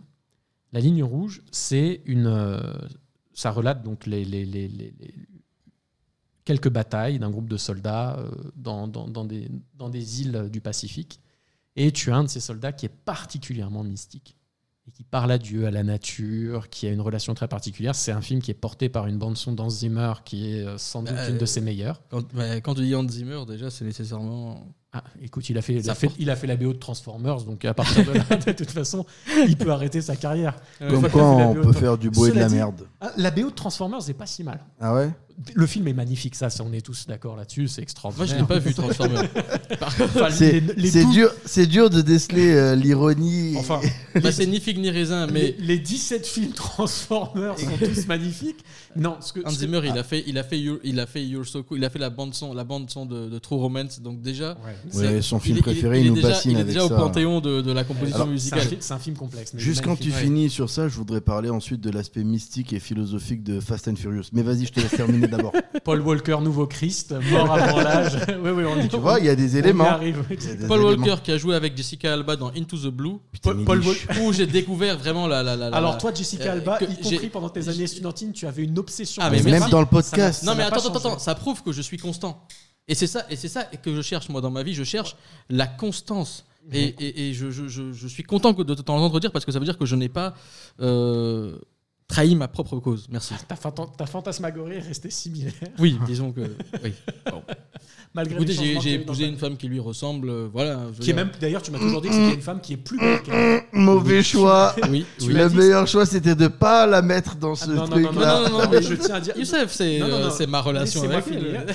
Michel m'a tou- Michel m'a toujours dit j'ai épousé ma femme car elle était, elle était bien plus belle que Jessica Alba. Merci, Adam, merci, est un, Adam. Adam est un ami comme il ne se fait plus. C'est un ami qui te rattrape et qui t'élève quand bien même tu étais au fond du trou. Adam, je vais, Youssef, je, par vais, contre. je, vais te dire, je, je vais te dire ce que ce que ce qu'un rabbin m'a dit un jour. Tu es un être adamique. Contrairement à beaucoup de gens dans l'humanité, tu es adamique. Bah, rabbin, c'est ton banquier, c'est Yoshi. Non, mais Fallait pas le dire. Oh. Sachant que le rabbin peut aussi être banquier, il n'a pas fait vœu de pauvreté, contrairement à certains. Au vrai mystique. Non, tu avais une belle pensée, enfin une, un- une belle. euh, Oui, donc Transformers. Oui, voilà. tu étais sur, euh, tu étais sur euh, la ligne rouge de et de Andy. Et dans la ligne rouge, il y a, il y a cette, il y a cette quête mystique euh, poussée à l'extrême que je trouve sublime. Elle s'accomplit dans un, dans, dans un environnement qui est tragique, celui de la guerre. Et, et je trouve que c'est une des œuvres dans lesquelles je la vois la plus accomplie. Où il y a cette, es- cette espèce de, de, de, de presque de dialogue euh, unilatéral, forcément. Mhm. C'est pas un peu paradoxal de dire ça, mais ça se comprend entre un homme et, et ce qui l'entoure. Et c'est assez fabuleux. Et parfois, on voit même cette quête mystique, euh, on la voit complètement, on la voit perdre les hommes aussi. C'est Oui. une quête où les hommes sont en perdition. Un autre film qui, dans un environnement de guerre, montre à quel point la quête mystique emmène à la perdition, c'est Apocalypse Now, avec le général Kurtz. Mhm. Ces scènes magnifiques du général Kurtz qui se perd lui-même dans cette quête-là, c'est extraordinaire. Et moi, je me, je, pendant longtemps, je pensais Mais que il faut se perdre soi. Mais justement, la- Celui qui perçoit, mais comment, c'est celui qui se mais perçoit. comment est-ce que Comme dirait l'alchimiste. Comment est-ce que tu comment est-ce que tu t'oublies toi-même pour te transcender et aller dans cette caisse mythique sans te perdre? C'est et moi cette ligne rouge là. D'ailleurs peut-être que le titre du film fait plus écho à cette À ça, ouais. qu'à la, qu'à la guerre en réalité. Mais ça c'est une question qui me hante, qui pas, je n'oserais pas dire qui me hante, mais qui m'habite beaucoup Euh, parce que je, elle est sous-tendue un peu Qui par quoi? question de dire qui, bah, qui, qui Michel beaucoup. Ah ouais. Pour une fois que c'est pas moi qui l'ai faite, celle-là. Ouais. Non, non, bah, j'ai bien répondu. Ah ouais, merci, merci, merci. Alors, alors je, peux, je peux donner un élément de réponse. J'ai pas la réponse à ta question, évidemment. Sinon, je serais plus de ce monde. Je- tu me verrais me volatiliser. Si c'est encore Georges Bush, on arrête. hein. Non, non, non, non, non. Non, moi, je pense déjà Ah, que nous sommes dans, nous sommes dans quelque chose qui est très pernicieux. L'idéologie que le monde mod- moderne nous intime de penser, c'est euh, la démocratie. non, mais c'est- même pas. Oui, mais déjà, mais, puisqu'on est monarchiste, mais c'est même pas ça. C'est que euh, il faut être en quête du bonheur. Il faut pas être en quête du bonheur. Il faut être en quête du royaume des cieux, et le reste te sera donné de surcroît. C'est-à-dire, tu dois pas être en quête d'être heureux en permanence. Ça n'a aucun sens. Mais le monde, l'idéologie aujourd'hui qui est véhiculée par, euh, par, par, par, tout ce qui est dominant en termes de, de, de- médias, de films, de, de, de cul- culturellement en tout cas, de livres, c'est principalement euh, comment, comment retrouver du sens en, retrouvant, en trouvant le bonheur. Une sorte de, comme si comme s'il y avait il pouvait y avoir une sorte d'impavidité de, tu vois de de, de, de sentiment lisse permanent euh, qui, de, bonheur en permanence. Alors moi je crois pas je crois pas que que, que, l'homme je crois que l'homme doit accepter la souffrance. Euh, et je crois que c'est par la souffrance qu'il qu'il va se, comment on appelle ça qu'il va se transcender qu'il va se dépasser qu'il va se trouver. Mais je parle pas de souffrance euh, Non, on s'entend là-dessus, mais extrêmement dur quoi que l'homme On, doit com- tu vois ce que on commence le chapitre BDSM tout de suite. de, de, de scarification ou de machin mais je pense pas euh, qu'on qu'on petite session bandage là. Ouais, je crois, mais non, je crois pas, je crois pas qu'il faille euh, ne pas fuir la souffrance. Je pense qu'il faut l'accepter. Je pense que le, le mal est, comment on appelle ça? Il y a un mot qui m'échappe malheureusement, mais qui était très intéressant. Je, si ça me reviendra, je, si quand ça me reviendra, je te le dirai. Mais voilà, en gros, je pense pas déjà qu'il faille être, chercher le bonheur. Mais ça, c'est Mais je pense que le bonheur découle de quelque chose, découle d'un état. C'est là, c'est là, c'est ça que je veux dire. C'est que je pense pas que la quête du bonheur, ça, ça existe, ça n'existe pas. C'est illusoire. Mais la quête d'un état qui te permet de projeter le beau dont on parle, sur tout, sur toute chose et de comprendre que toute chose est bénéfique pour toi parce que alors là, malheureusement ou heureusement, ça rejoint une conception théiste du monde et non pas déiste. Théiste dans le sens Dieu existe, il a une volonté qui est révélée et cette volonté, c'est une volonté euh, bienveillante et d'amour envers toi. Et donc nécessairement, comprendre les choses de cette façon fait que tu projettes un regard sur tout ce qui arrive comme quelque chose de bénéfique. Non, non pas quelque chose de fatal, non pas quelque chose, tu vois ce que je veux dire? Quelque chose de nécessairement bénéfique. Et là, je pense que tu peux commencer à trouver le bonheur parce que ce qui sera constant chez toi, du coup, ce n'est pas ta quête du bonheur, mais c'est la conséquence de l'état dans lequel tu es. C'est un état de- d'enchantement, de, projeter le beau sur ce qui t'entoure et ce, qui t'arrive. Je suis, je suis, d'accord et je suis, je suis assez content de la réponse que tu apportes. Et euh, en fait, je pense que j'ai été un peu pudique aussi de la manière dont j'ai approché cette question du bonheur. Une des, questions plus précises que je me posais, c'est tu sais, dans les livres saints, euh, il y a l'interdiction du suicide. Le suicide est considéré comme quelque chose de particulièrement impur. Et pendant Mhm. longtemps, je me suis dit, bon, bah, il y a une démarche théologique très claire, c'est que la vie ne t'appartient pas, en un sens, Oui. elle appartient au Créateur. C'est la première Mais- vision. ouais. Mais finalement, quand je regarde ces destins, tu vois, dont on parlait là, euh, alors ça peut être les destins euh, cinématographiques, hein, si on parle de Courte, si on parle de, dans, la, dans la ligne rouge, si on parle de Syntex, si on parle de, si on parle des martyrs en règle générale. Excuse-moi, ce soit- excuse-moi, excuse-moi, Adam, je vais t'interrompre. Le mot que je cherchais, c'était expiatoire. Il vient de me revenir. Je voulais dire que la souffrance, parfois, est expiatoire. Et que c'est le fait d'expier permet de, de se vider de quelque chose pour se remplir de quelque chose de meilleur. Oui, mais Voilà, excuse-moi, c'était juste ça, il fallait que je le dise. Excuse-moi. et donc, du coup, quand je regarde la, la vie de ces gens-là, tu vois, euh, il y a, c'est une vie qui se consacre dans la mort, presque. Et tu peux te dire, pour quelqu'un, par exemple, comme Saint-Exupéry, ou comme quelqu'un comme Charles de Foucault, ou comme beaucoup de martyrs, beaucoup de- notamment de martyrs de guerre, tu peux te poser la question de savoir si ces gens-là ne se sont pas suicidés. Charles de Foucault, on lui a dit plusieurs fois, cette zone-là, il ne faut pas y aller, il faut partir, c'est fini. Et il te dit, non, non, je dois rester. Oui, ça magnifie sa quête, ça magnifie son. Saint-Exupéry, lorsqu'il prend son P, P- son P Lightning pour faire sa dernière, euh, sa, sa- sa dernière patrouille, il l'a fait un peu plus loin. Lorsqu'il est pourchassé, euh, Otto, euh, j'ai oublié le nom de famille, mais son prénom c'est Otto, le pilote allemand là-bas. Otto von Bismarck. Sont pro- probablement de ses cousins. De toute façon, les tautons tous les mêmes. Et comme ça, c'est réglé. Mais, mais, mais ce que je veux dire, c'est que c'est des gens qui, dans cette quête extrême de, le- de, de- cette quête d'aller vers Dieu, ou, ou même, tu vois, si tu prends les grands soldats ou, ou les, ou, les, ou les, grands, euh, les grands martyrs, euh, c'est souvent des gens qui, se, qui subliment, entre guillemets, leur, leur, leur quête mystique, etc., dans leur martyr. Oui. Et paradoxalement, je me demande si cette interdiction du, du suicide fait pas écho à une expérience de nos anciens qui est de dire, en fait, pousser, vraiment pousser dans, dans, dans, dans, dans- pousser loin cette quête du, mi- du, du, du- du mysticisme, cette quête mystique-là, elle amène nécessairement à son propre martyr. Et, et- et- et la différence est parfois très ténue entre ce qu'est le suicide et euh, parce que finalement, aujourd'hui, on parle du suicide comme cette espèce d'événement malheureux, euh, de la personne mal, dans sa peau, qui met fin à ses jours, ou, euh, si tu veux, qui, qui détruite par, des, par les aléas de la vie, euh, ou, par ses malheurs, met fin à ses jours. Mais déjà, aujourd'hui, tu as toute une littérature qui te dit, de théologie, qui te dit, oui, mais finalement, aujourd'hui, les gens qui mettent fin à leur jour par le- à cause de leurs mots ne sont pas responsables. Donc, en réalité, c'est pas, c'est pas un suicide au sens théologique, c'est un suicide au sens médi- enfin, de- de- du médecin légiste, mais c'est pas un suicide au sens, au, au sens théologien. Au sens théologique, ça n'existe pas, puisque tu es fou quand tu te suicides. Tu as, le, donc- tu as le suicide nihiliste, qui est le premier peut-être visé, mais je me demande, les écritures sont bien faites, je me demande s'il n'y avait pas aussi cette espèce de mise en garde presque des anciens, parce que dans tous les exemples que j'ai, moi, et que parfois j'admire avec, euh, avec une admiration qui, qui, qui tend parfois à vouloir emprunter à leur vie presque, Mhm. et ben je me dis, mais peut-être qu'en fait, il y a cette ligne rouge qui nous est déjà donnée dans les Écritures de dire attention, il, y a- il faut savoir aussi raison garder dans la quête mystique. Il y a quelque chose qui ne vous appartient pas et il ne faut pas, euh, dans, dans, dans, dans la transcendance de soi, etc., il ne faut pas aller non plus vers le, vers le martyr. Et Dieu vous rappellera lorsqu'il lorsqu'il faut vous rappeler. Tu vois, tu vois ce que je veux dire Oui, oui, je Et- vois, je et- vois et tout à fait. pourtant, Mais- et pourtant, je me perds aussi en me disant oui, mais si les gens suivent ça et que c'est ce qui leur arrive sur le chemin, c'est c'est ce qui Alors- leur arrive, alors- c'est quelque chose de magnifique. Le seppuku, euh, à la- le seppuku japonais a aussi cette, cette nécessité-là. Je sais pas. Tu vois, il y a ce, ce rapport au suicide mais- par rapport aux écritures. Ouais, mais je pense que ça, c'est une question de, de niveau de lecture. Tu vois Et je pense que nécessairement, la quête mystique amène à une fin de toi, mais dans une certaine dimension. et non pas dans la dimension physique de ta personne.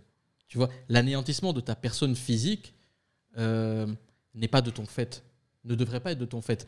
Elle peut concorder avec l'anéantissement de toi parce que c'est ainsi que la vie en a décidé. Je, Mais, mais je pense que l'anéantissement de soi, sans se perdre, c'est pas compliqué.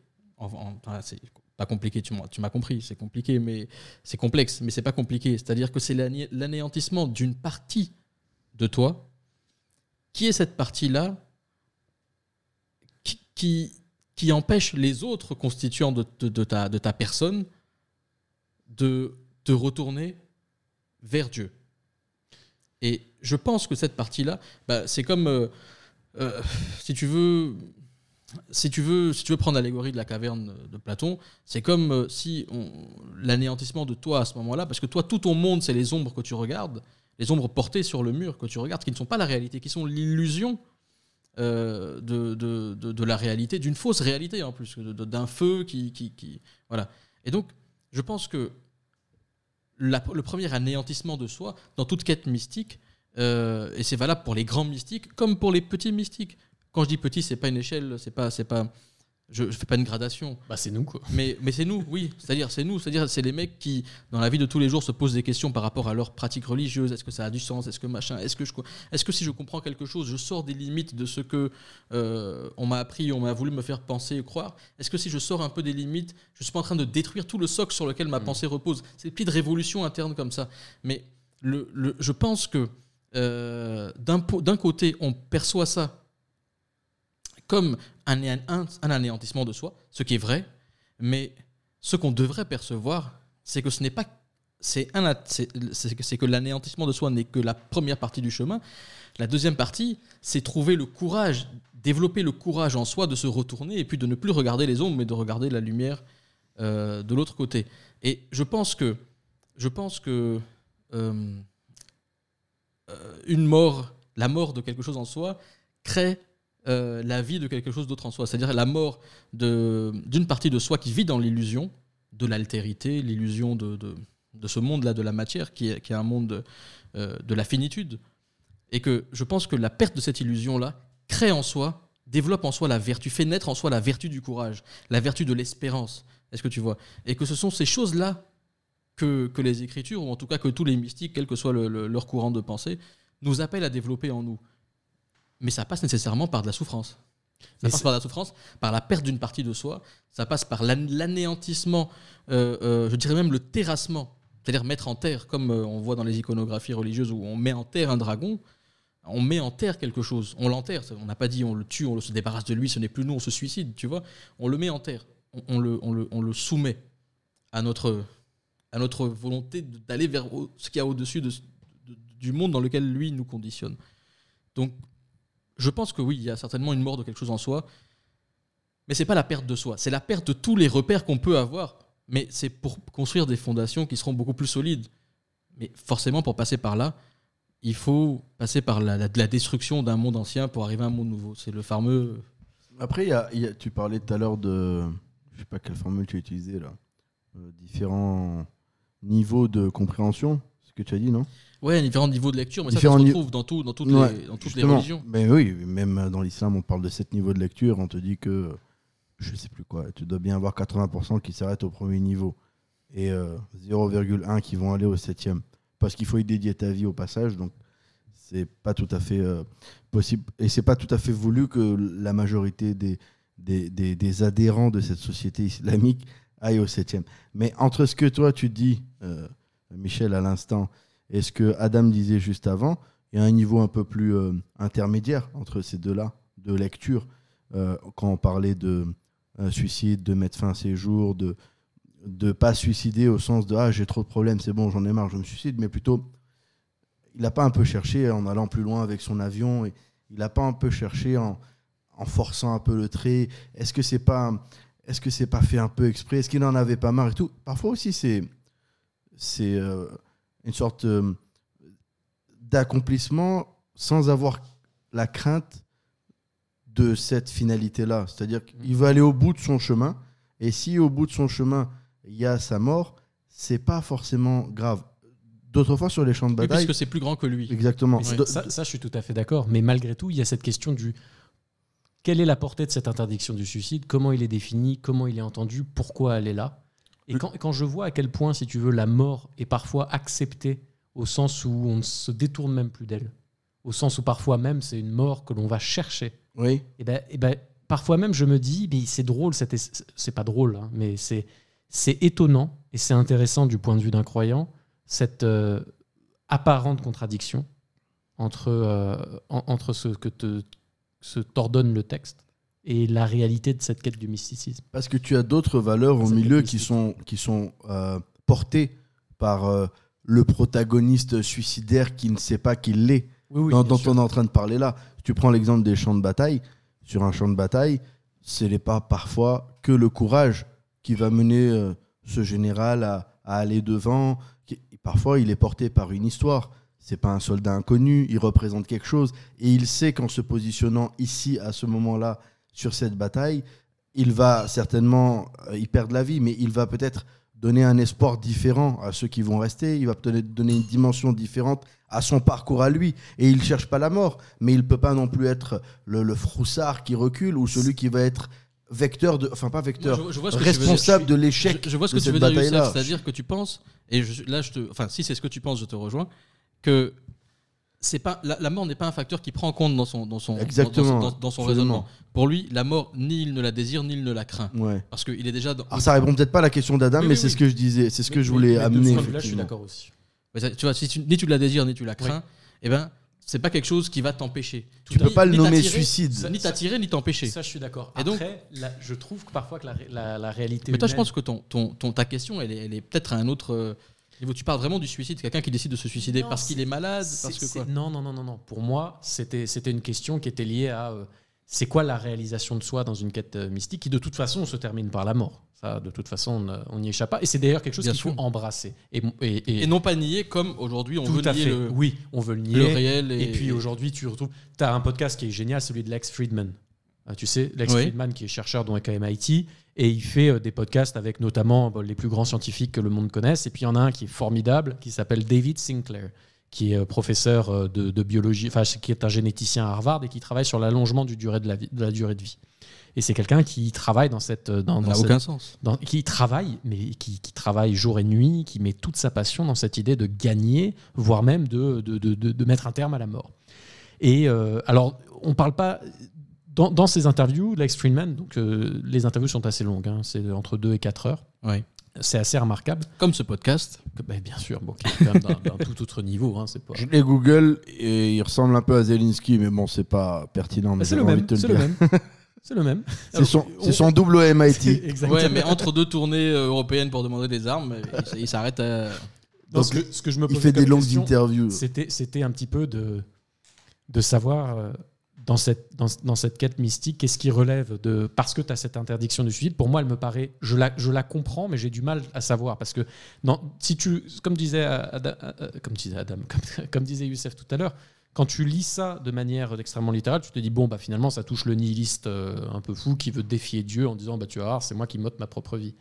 Mais il y a quelque chose dedans de tellement presque irrationnel et de tellement peu réel, si j'ose dire, que, que- ça faisait pas sens. Et moi, je me suis beaucoup posé la question de dire, mais finalement, quand je vois ce nombre de.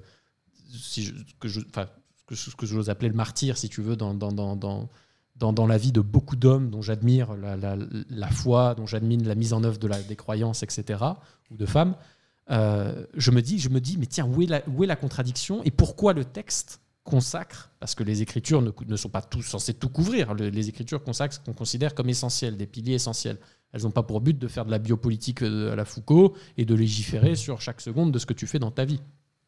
Et donc, si cette disposition est contenue dans les Écritures, c'est qu'il y a une portée euh, à ça qui s'applique à tout homme.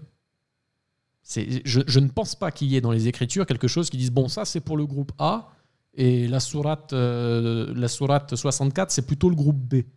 Donc euh, le groupe Non, A, vous pas à allez- ma connaissance. voilà, donc ce que je veux dire, c'est que cette disposition-là, et, encore une fois, je viens là parce qu'on a, eu toute cette discrétion auparavant, mais pour moi, cette question, elle était importante de me dire, mais finalement, qu'est-ce qui nous appartient, qu'est-ce qui ne nous appartient pas? Comment est-ce qu'on met une limite? Est-ce que le texte nous demande de mettre une limite à cette, quête mystique?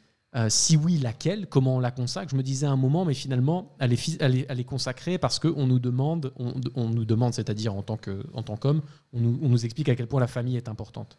Euh, et finalement, embrasser, embrasser son, son- son rôle familial ou un devoir familial, quel, soit- quel que soit son rôle familial d'ailleurs, hein, euh, et ben finalement, se responsabiliser à travers ça, c'est limiter le risque d'embrasser une quête mystique qui, euh, qui amène à sa, propre, à sa propre destruction.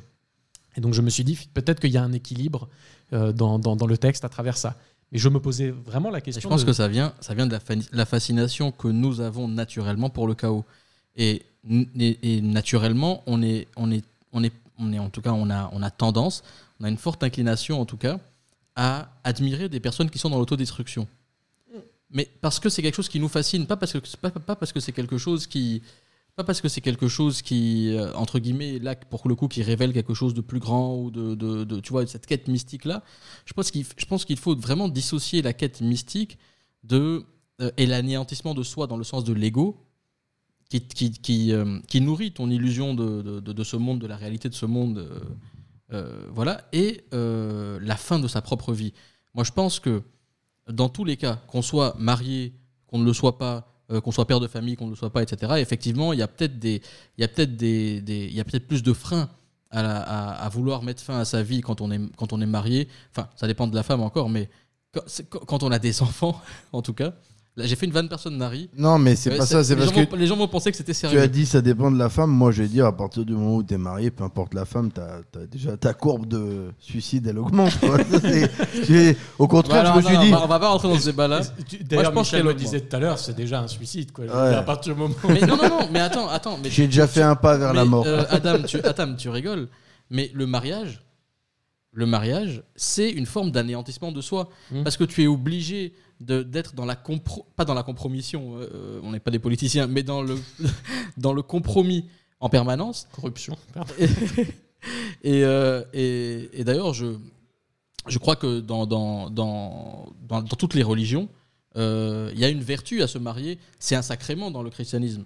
Euh, les juifs parlent de shalom bait, le, le- la paix à la maison, c'est que c'est une finalité à trouver parce que c'est c'est quelque chose où il faut puiser au fond de soi les ressources pour détruire la partie de soi qui empêche l'harmonie avec l'autre. Autrement dit, la femme. Ah non, Ah, non, c'est non, pas non, ça c'est la pas- partie c'est pas- qui est- pas ça. Voilà. Mais Et- dans, et- l'islam, on dit que c'est la moitié de ta religion, au sens que euh, si voilà. tu n'es pas marié, tu n'es tu n'es pas euh, éprouvé complètement dans ta vie musulmane et donc du coup, Mais tu, en fait, dans ta vie, tu pratiques plus facilement ton islam. Merci de me mettre la pression. Vous bossez Non, non, ma on te, on te, on te met pas la Vous avez pression. touché un petit cachet. c'est Tu as rencontré une petite ou pas Allez, raconte-nous, Je t'envoie à. Abidjan, rien. Tu vas voir tes amis libanais, rien. Même pas une cousine, rien. Il me dégoûte. Non, ça, ça peut, se- ça, ça peut se gérer, on en parlera après, en post post En plus, En- actuellement, post- vu la crise au Liban, elles sont vachement abordables. hein. Tu peux y aller. Pas Il de- veut dire pas cher. Oui. Mais je te disais peut-être un truc plus. euh, Ouais, non, je disais que de toute plus façon, profond. de toute façon, le mariage, la- même le fait d'être père, même sans se marier ou, ou avec, peu importe. euh, en tout cas, le mariage, la vie de famille, le- la parentalité, ça, ça, c'est des choses qui petit à petit rognent des, des, des, des- les parties superficielles de toi qui ont tendance à vouloir gagner le monde. Alors que là, tu te retournes vers l'intérieur de toi-même, on revient à la profondeur pour essayer de te gagner toi-même. Et parce que tu, tu te rends compte que l'amour que tu éprouves pour ces êtres-là qui, qui, qui sont le fondement de ton existence euh, est beaucoup plus grande que toi, ton besoin d'escapade, de liberté, de tout ce que tout ce que tout ce qu'un homme peut naturellement euh, avoir envie, de- ce dont un homme peut naturellement avoir envie. Mais donc là, on revient sur le thème de l'anéantissement de soi, de la de la de la de la quête du mystique. Je pense qu'elle peut se faire à travers le mariage, elle peut se faire sans le mariage, mais à ce moment-là, euh, effectivement, il y a moins de freins. On peut aller plus loin dans, dans, dans, ce- dans cette quête-là de, se perdre soi-même. Euh, mais ça, c'est une phrase qui est très galvaudée. Mais il faut mourir à soi pour renaître au monde. Euh, et, donc, il y a toujours ce thème-là de la mort qui revient. Mais on, cherche à se tuer, mais pas dans le sens physique du terme. Alors, l'interdiction du suicide, moi, pour moi, elle est, elle est très cohérente avec l'idée, encore une fois théiste, que Dieu a une volonté. Il, a une volonté qui est révélée. Cette volonté-là, elle est que toi, tu sois, tu travailles à sa gloire. Et pour travailler à sa gloire, tu dois mettre à profit tout le temps dont tu disposes. Tu ne sais pas combien de temps tu disposes. Et donc, effectivement, ôter de ta vie un peu de ce temps-là, c'est ôter une partie, c'est ôter du temps que tu aurais pu faire à travailler à la gloire de Dieu. Donc, nécessairement, d'un point de vue religieux, en tout cas d'un point de vue euh, mystique ou théologique, c'est nécessairement un, péché. Parce que tu empêches Dieu de réaliser son dessein, qui est de te faire travailler à sa gloire et de te faire un peu être- être en finalité comme un co-créateur qui perpétue la création. Donc, euh, donc ce travail-là, il doit commencer dès que tu en as conscience et il doit se finir au moment où tu meurs. Tu peux pas toi-même abréger ta vie. Si tu abrèges ta vie, le, pé- le péché n'est pas en réalité fondamentalement d'abréger sa vie. Le péché, il est antérieur à ça. Si tu abrèges ta vie, c'est que antérieurement à ça, tu n'as pas trouvé le, le sens de ta vie, ni ta mission, ni la manière que tu as de travailler à la gloire de Dieu euh, et au profit de l'humanité. Donc nécessairement, tu es dans la perdition déjà. Et c'est ça ton premier péché. Mais c'est- très intéressant ce que tu dis parce que finalement, ça fait écho à une chose euh, bah, qui est dite en islam c'est qu'il n'y a que Dieu qui sache ce qu'il y a dans la, dans la poitrine d'un homme. Et tu rappelles quelque chose de très important qui est que dans ma démonstration, si j'ose dire, moi je parlais de, la, de ce que je voyais euh, en termes physiques, c'est-à-dire d'un homme qui peut-être ou peut-être pas euh, ait, voulu, voulu porter, porter sa quête jusqu'à sa propre fin, consciemment. Et puis là, tu rappelles quelque chose, que tu as, presque, euh, un rapport euh, juridique, si j'ose dire, à ça, à dire, mais quelque chose de licite et quelque chose d'illicite, c'est l'intentionnalité ou non. Et c'est ça qui fait toute la différence.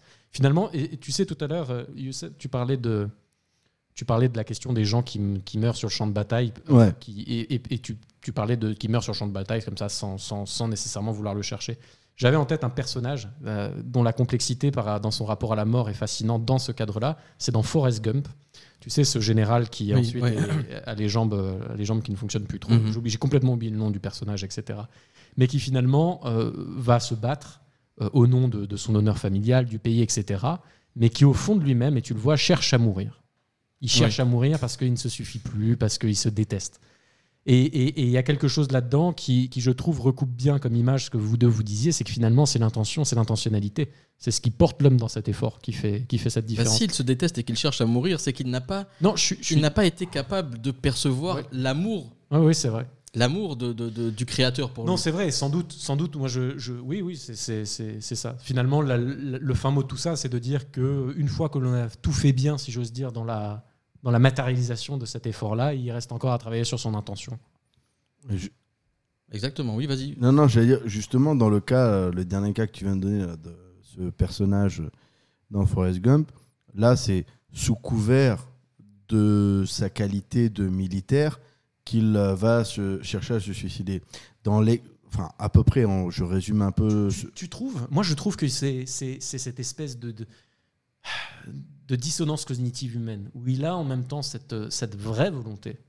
Je me cette rappelle plus de- du perso. hein. Et en même temps, il a, il, il a, cette, il a cette espèce de contradiction très humaine. Moi, il y a quelque chose dans ce personnage que j'ai beaucoup aimé, c'est que c'est cette contradiction humaine qui est dans ce même instant capable de quelque chose qui le dépasse, qui est grand, et capable de cette espèce de faiblesse, de cette petitesse humaine, de, ce- de cette espèce d'oubli de, d'oubli de la foi, d'oubli du Seigneur, d'oubli de Adam, du monde. c'est- c'est- c'est- en fait, si tu veux, encore une fois, hein, peut-être que moi je suis naïf ou simpliste, si tu veux, mais moi je ne trouve pas du tout que ce soit euh, compliqué ou contradictoire, ni même complexe.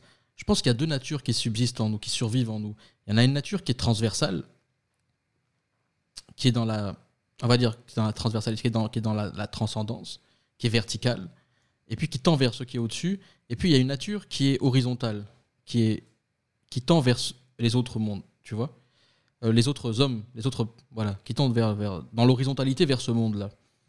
Et je pense que quand on est coupé d'une de ces natures, que ce soit la nature qui va vers les hommes ou la nature qui va vers ce qu'il y a au-dessus, je pense que dans tous les cas, on crée une sorte de dichotomie euh, irréconciliable dans, dans- son propre être. On crée une sorte de fractionnement de l'être et on ne peut plus retrouver la complétude. Et cette complétude-là qui te manque te pousse, quand tu es coupé de, de- du haut, euh, bah, ça te pousse à ne plus trouver de sens et à, à- à- parce que dès l'instant où tu travailles à la gloire de quelque chose qui est plus grand que toi, tu ne peux pas être dans cette, dans cette volonté de s'annihiler soi-même et puis de, de- dans ce nihilisme-là que, que les rapports à l'homme peuvent, peuvent, peuvent, peuvent générer en toi, mais pas les rapports à ce qu'il y a au-dessus. L'inverse aussi est vrai. Quand tu es coupé des rapports aux autres, mais que tu es que dans une, un rapport de, verticalité vers ce qu'il y a au-dessus, tu, tu perds les pieds. Tu perds les pieds de, de- dans ce monde-là. Nietzsche disait pour qu'un arbre atteigne les, les- cieux, il faut que ses racines descendent jusqu'en enfer ou au profond de la terre. Je sais pas, en substance, c'est ce qu'il disait. Et je pense que c'est cet ancrage-là, ces deux ancrages-là qui sont dans le monde avec les hommes et dans le ciel avec la théologie, avec Dieu, avec le sacré, avec le divin, on peut l'appeler comme on veut. Euh, c'est l'ensemble de ces deux-là qui font que l'être, dans sa complétude, commence à, percevoir le monde d'une manière qui le dépasse. Et, nécessairement, à ce moment-là, on n'est plus dans la destruction. On est dans la destruction ciblée de vices, de, parties de nous, que nous que- qui nous empêchent justement de, nous développer. Mais on n'est pas dans le... On ne peut pas être dans la... dans ce que tu disais, là, de, de cette volonté de mourir, cette volonté de... Sur, sur, sur ça, il y a, il y a- il y a quelqu'un qui est passionnant. C'est le, c'est le directeur des études du Collège des Bernardins à Paris.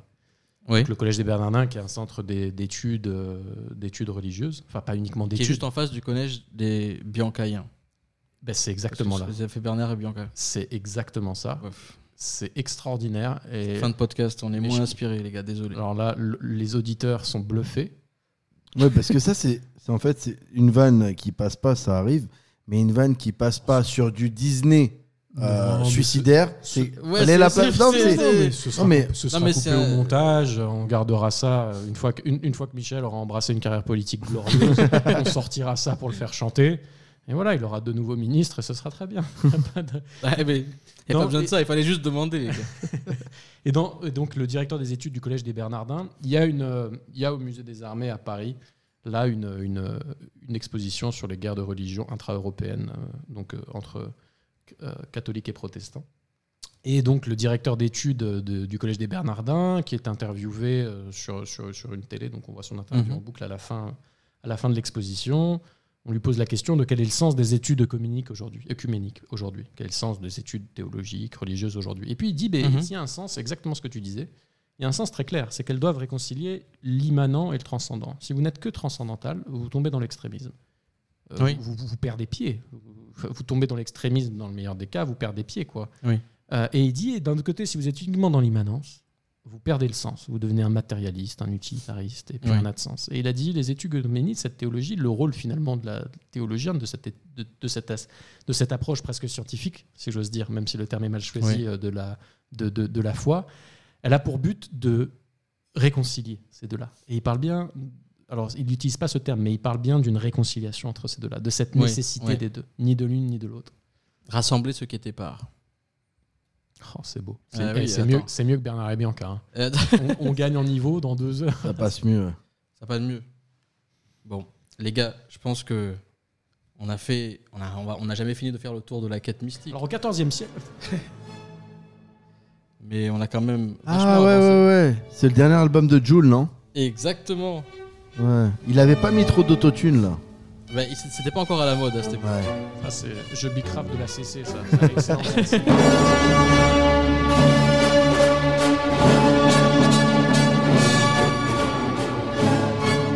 Est-ce qu'on pouvait terminer ce podcast différemment qu'en qu'en grande pompe? Est-ce qu'on pouvait? Vu, vu, le, vu le level qu'on a, vu les, vu les, les cimes qu'on a côtoyées. C'est comme Icar, à un moment, euh, faut redescendre. Ah, Icar, tiens, non, on en parlait. Et Dieu est témoin qu'il est redescendu. Yous, Niche. est-ce que tu veux dire un mot de fin? Un mot de fin, ben hum, non. Euh, à part que je pense aux auditeurs et faites attention à vos retours parce que en fonction de la nature de vos retours, on vous mettra dans une des deux cases suivantes. Golemont, pas Golemont. Adam, Dis-moi tout. veux-tu veux-tu clôturer? Écoute, moi j'encourage les auditeurs euh, à devenir de plus en plus fidèles à ce, à ce podcast, à embrasser la seule voix qui compte, c'est la voix michelienne. Ah, merci, merci. La voix ni figue ni raisin. La voix ni figue ni verre, exactement. Et puis à donner, à l'o- donner un, petit, un petit obol quand même à la Tariqa Islamia Youssoufia. Ah, écoute. et au projet euh, Menabiljan Ilankrot Où je promets un état où on pourra vivre heureux en paix, en sans les formes exter- extérieures. En royauté et en non-mixité C'est ça.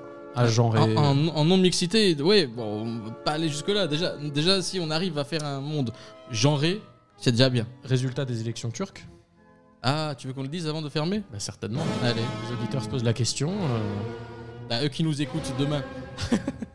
On est en live en fait avec la Turquie, donc on va avoir le résultat tout de suite. Alors le résultat tout de suite, restez en ligne. Non, ça c'est il y a 4 heures.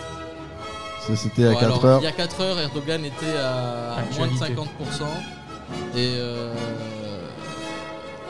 Bon, alors, il y a 31 minutes. Ah, Erdogan second tour. Estime, estime Second toujours. tour Non, mais il estime toujours possible une victoire. N'est-ce pas? En live de l'actualité, crédité à moins de 50% des suffrages. Les Des amis. suffrages Beaucoup, beaucoup, beaucoup de choses se jouent lors de ces élections. On aurait pu faire un podcast. avec euh, la Turquie? C'est extraordinaire. Générique de fin, on en fait un tout de suite. Avec la Turquie. Ah oui, bien. On finit sur ça. Non, On doit finir sur du Mozart.